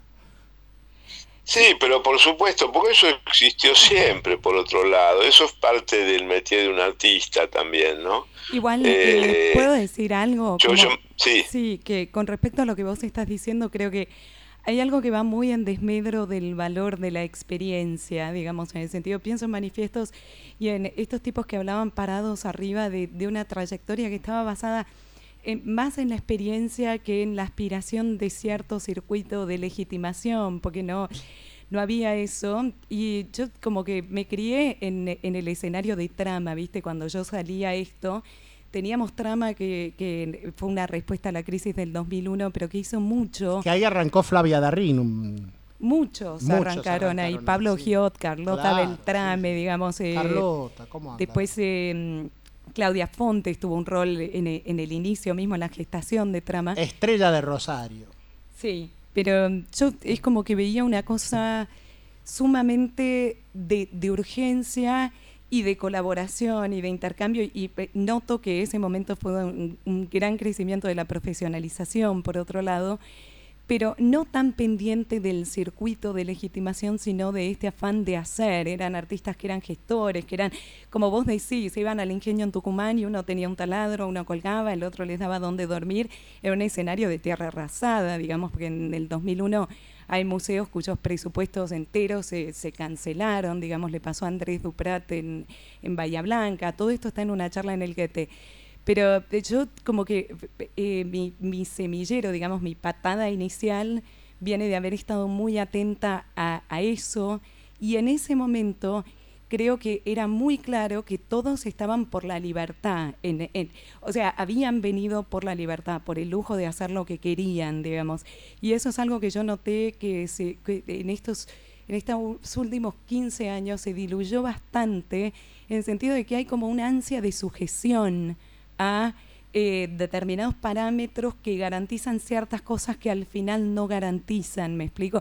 Ese, sé que es una apreciación personal y bueno, con, con Jorge tenemos nuestra obra los dos y manejamos nuestra obra de manera sumamente personal, digamos, en- de muchas maneras vamos... eh, Somos francotiradores solitarios arriba de un campanario. Yo acabo de donar uno de mis mejores cuadros a un restaurante en Mar del Plata, donde la paso bomba en familia, digamos. Y me encantó que lo quisieran tener y era uno de mis mejores cuadros. Y en el momento en que lo estaba dejando, dije, che, lo dejo. Y digo, no, pues sí, por supuesto, pero yo decido a dónde va y me encanta que esté acá y este lugar representa para nosotros un montón de cosas y yo amo Mar del Plata, digamos, yo como artista soy marinista y para mí es como un lugar de, de, de, de, origen de lo que. A mí me preguntan qué es ser marinista, qué es ser marinista y digo, es como Quinquela Martín, ¿viste? Pero es como muy difícil de explicar, pero ese cuadro para mí tenía que estar ahí.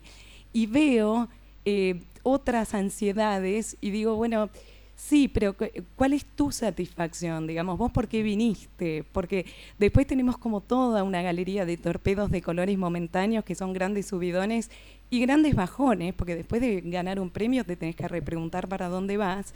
Pero digo, en, eh, con trama yo notaba este placer de hacer cosas eh, en un escenario desfavorable, pero esta continuidad con muchísima autogestión y muchísima autopromoción y redes de intercambio y colaboración, que es la definición de trama, y eso a mí me nutrió de una manera que es como que todo lo demás me resulta como entre fantasioso o eh, demasiado profesional para aquello a lo que yo vine. No sé si me estoy explicando. No, yo estoy absolutamente de acuerdo en que precisamente eh, hay que ver por qué se hace obra, de qué manera. No está mal que un artista lo tome como un trabajo, no está mal que un artista quiere ganar plata con, con sus obras, me parece que, que es lícito, que es una actividad como cualquier otra también, pero al otro, por otro tiempo yo me pregunto, como decía Jorge al principio, ¿qué es lo que se está perdiendo? Yo, por ejemplo, este año eh, está todavía, paso el chivo, hasta el 18 de diciembre, una muestra de Emilia Gutiérrez. Emilia Gutiérrez, que era una artista, es una artista que nació en 1928 y murió en el 2003. Y es una artista que casi fue desconocida, te digo, expuso muy poco, una artista muy solitaria y te puedo asegurar que cuando conocí la obra fue un impacto total de esta mujer que era una mujer absolutamente tapada, ¿no? Se hicieron unas muestras que había organizado David, eh, Daniel, eh, ¿cómo es que se llama? Levinas, eh, Daniel Levinas hasta eh, cuando fue en el 2004, 2005. Y quedé fascinado. Y recién este año, por una invitación de Cosmocosa, me saqué el gusto que estaba esperando hace mucho tiempo de poder hacer algo con la obra de Emilia Gutiérrez. Y lo digo porque es como casi todo lo contrario a lo que estamos diciendo de ese de, esa trama de empaquetamiento que se hace a veces de- del arte, ¿no? Que es ya ante todo perder esa noción de, de, aventura que también tiene el arte, de no saber hacia uno dónde está yendo y, y- y- tener todo tan, tan dirigido en una parte, ¿no? Ni hablar, ni hablar y toda esa dirección y todo eso, digamos, no nos podemos pelear con eso, no nos podemos pelear con las becas, los programas de artistas, los premios, porque son escalafones que también a nosotros nos ayudan a conocer a un montón de gente, digo, a los que tenemos una pata de un lado y una pata del otro. Pero sí, qué Aparte, sí, perdón, si querés estar en una residencia en el exterior, vas con otra experiencia. Porque si vos Exactamente. vas a una residencia al exterior y no pasaste por alguna beca, por ahí ahí sería un choque más fuerte porque estás en otra cultura también. Eso hay que reconocerlo. Eh, a mí me pasó, yo me fui, yo la residencia la hice en San Francisco, California, y venía, terminé en una isla creativa sin tener que pagar las cuentas, digamos, sin lo que se llama el mundanal ruido, rodeada de artistas que estaban en la misma que yo, así como pensando la obra y produciendo. Y, pero para mí fue un gran amparo porque San Francisco es un puerto y a mí me gustan mucho los puertos y los y tengo ese tipo de proyectos con lo cual no, no sufrí el cimbronazo, sino que básicamente continué con la línea de lo que venía haciendo en Buenos Aires. Pero sí entiendo que eh, estas, estas etapas de profesionalización no se tienen que volver cocarditas en un currículum, Aplausos. sino aplausos, grandes aplausos. experiencias, ¿no? Como ser grandes experiencias. En el mejor de los casos, y yo- sí se puede, ¿no? Aplausos. Sí, no, creo absolutamente. Yo creo que realmente es, eh, hacen, por- vuelvo a decirte, es, es algo que existió siempre, pero no de- no de- de- no con tanta magnitud como de- como sucede en este como en esta década vivimos, ¿no? Lo cual uno tiende a pensar que es un síntoma que se va a proyectar, no sabemos con cuáles variables en la década que viene. Eh, pero y, por eso me, me queda todavía dando vueltas esto que dijo Jorge al principio es qué es lo que se pierde qué es lo que estamos perdiendo no Y hacia- o mejor Eso dicho, hacia quizás- dónde queremos ir, ¿no? O sea, ¿cuál- ¿qué es lo que me hace ser artista? Porque, qué sé yo, yo me acuerdo en un salón, no me acuerdo en qué premio viste ahí en la- el Centro Cultural Bicentenario, yo me acuerdo que este año fui Sí. a una entrega de premios, ¿no? Y eran pibes de esta década, ¿no? Y todos parecían Sí. que estaban en una ronda de negocios, o sea, no era un festejo de artista, era una ronda de negocios. Bueno, ahí volviendo, ¿Entendés? Rafa, a lo que decís, digamos, lo que no se puede perder es la sensibilidad, digamos, lo que no se puede perder es eh, esta, esta La bohemia. No, no, La pero bohemia. también esta- la, la, la, la, la, recién la. hablamos con Azul Glacioto largo y tendido. Digo, hay un tema de la objetividad que te permite de alguna manera dedicarte a las artes visuales, que es un lugar donde, donde se te permite pensar todo lo que quieras, ¿no? Hay como... Hola, sí, ahí estamos. Eh, se te permite pensar el mundo de todas las maneras que quieras y sentirlo, si se quiere, de otra manera, porque no estamos obligados a entrar a un eh, a una oficina a las 9 de la mañana y llenar planillas de Excel hasta las 6 de la tarde, digamos. Esta es la profesión que uno eligió. Entonces, si uno se comporta como si los parámetros fueran más, más fuertes, digamos, que lo, lo que a uno le va pasando, para mí, en, en- en respuesta a tu pregunta, esa es una de las grandes cosas que tenemos por perder, ¿no? Como la riqueza de una experiencia del mundo personal. Sí, es un... Yo no sé realmente cómo, cómo se sale, o sea, cómo se generan esos otros espacios, porque me parece que en definitiva es, eh, se- es una tarea de los mismos artistas crearlos. Digamos, si vos te pones, Jorge antes hablaba de los años 90 y yo te voy incluso antes, a los años 80. En los años 80 vos pensás que cuántos lugares había para oficiales, cuántos eh, lugares eh, eh, estatales, si querés, había para que un artista argentino de menor, menor de 30 años se expusiera.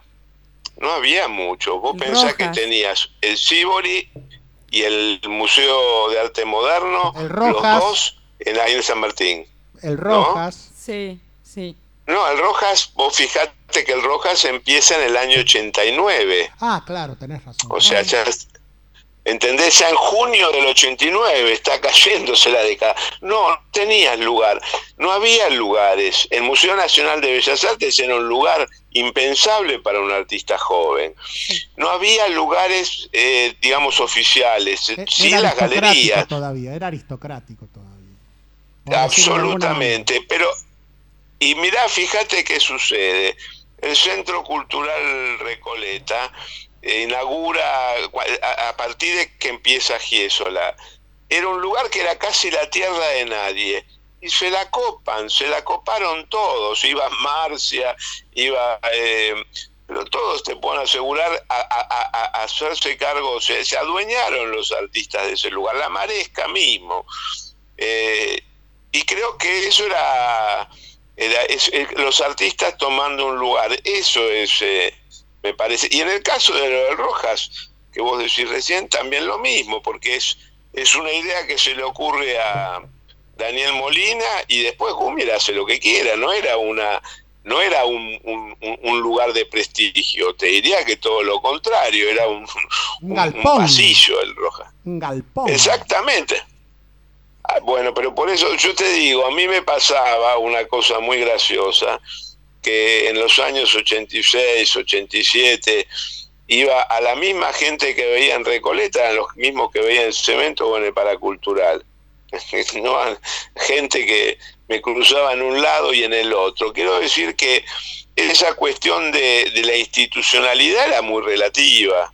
No, no, ahora los artistas apuntan, cosas que no me parece que esté mal, a instituciones, digamos, más, todos eh, eh, llegan más rápido al museo, parece, se musifica mucho más rápido, y es algo de lo que estuvimos hablando todo este tiempo, que hay algo de la experiencia que está cambiando, hay algo de la forma de la experiencia que ya es diferente, ¿no? O sea que enseguida mucho más rápido llegan a un lugar de cierto confort, para decirlo así, que por otro lado es bastante imaginario, porque la mayoría de los artistas no viven de sus obras, hay que decirlo, son muy pocos los artistas que viven de obras. Tienen que hacer Sí.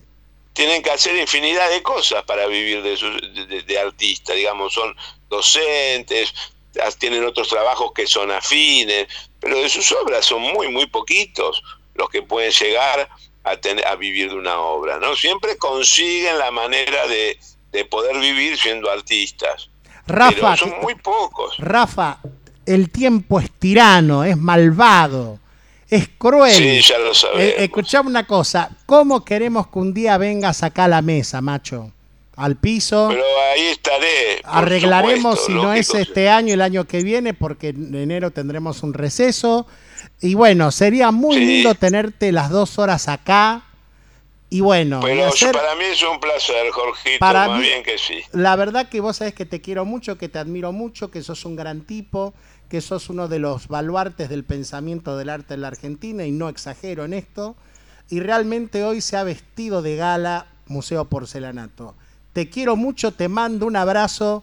Felices fiestas, próspero año nuevo, mejores vacaciones, vamos la anarquía, qué sé yo, la que vos quieras tirar, ¿viste? Todas y todas, ¿viste? No sé, tirá la que, la que Vamos, Racing, vamos. ¿Vos de qué cuadro sos, chico? No, yo en realidad cuando era chico era cuervo, ahora no soy de ninguno. Pero macho, te perdiste el subsidio del Vaticano, boludo. Ahora estarías en la capilla Sixtina. Loco, te mando, Estaría, sí, sí, sí, sí. Ah, ahí, ¿viste? Estaría ahí escrachado. te mando un gran... Jorgito, un gra- otro gran abrazo, cariños para todos, eh, un cariño muy grande para todos. Bueno, un Eh, gran abrazo y ya nos veremos un día acá y bueno, haremos un chipo programa, ¿sí? Un abrazo. Yo encantadísimo. Un abrazo grande, gracias. Y bueno, Museo Porcelanato hoy se ha vestido de fiesta y de lujo por tenerla en el piso a Matilde Jambi Campbell. ¿Cómo queremos tenerte de coconductora? Te, te te estoy mandando al frente. Queremos que el año que viene, de corazón, estés acá en el piso porque ya con tu energía femenina, con todo ese cariño que vos tenés, con ese glam, con toda esa mezcla de cosas tan hermosas, hermoseas realmente el aire del programa. Pero muchísimas gracias, muchísimas gracias. A mí me encanta estar acá y sobre todo este es uno de los espacios para la libertad donde podemos decir lo que se nos pasa por la Para cabeza. la libertad. Es muy, muy importante eso. Podemos decir lo que pensamos, que no es poco. Mira, vuelvo a reiterar el chivo. El viernes a las el viernes 3 a las 16 en la sala C del Centro Cultural San Martín, Lucía Luna, vos le llevas una foto, una diapo y participás de una muestra que se llama Fotomatón de los Recuerdos. Participe. Y el martes 11 cierra en Pasto Los Rojos de Ariel Kuznil y después de ahí nos vamos a Gurruchaga y Padilla a disfrutar de la obra de nuestro gran fotógrafo cordobés Fabián Nonino que se llama Tiemblo cuando veo a lo lejos una sombra que se le parece. Así que bueno, algo, algo- otro chivo así para el final. Hermoso, no, me parece bárbaro todo lo que decís y en este momento no acude a mi mente un chivo para el final. Bueno, lo tenemos a Ernesto Neto en el Malva, que ya no es un chivo, sino que es más que evidente. Está muy linda la muestra, la vi esta semana, me voy gustó a ir, mucho. voy a ir. Al final tenemos un montón de cosas para ir a ver. Buenos Aires es inagotable. Che, la verdad que fue un gran gusto tenerte hoy acá en la mesa, en el piso. Matilde, Jambi Campbell, aplausos de la audiencia. Pero un placer, un placer para mí. Bueno, y realmente el programa se nos ha ido rápido. eh, así que bueno, tenemos otra vez que decirle a la gente, muchísimas gracias por estar en Museo Porcelanato, que se emite en cementoradio.com.ar todos los lunes de 19 a 21 horas y se fue rápido. Más rápido. Así se nos fue el programa, viejo. Así que nos vemos el próximo lunes de 19 a 21 horas. Adiós. Much- Muchísimas gracias por escucharnos, los esperamos.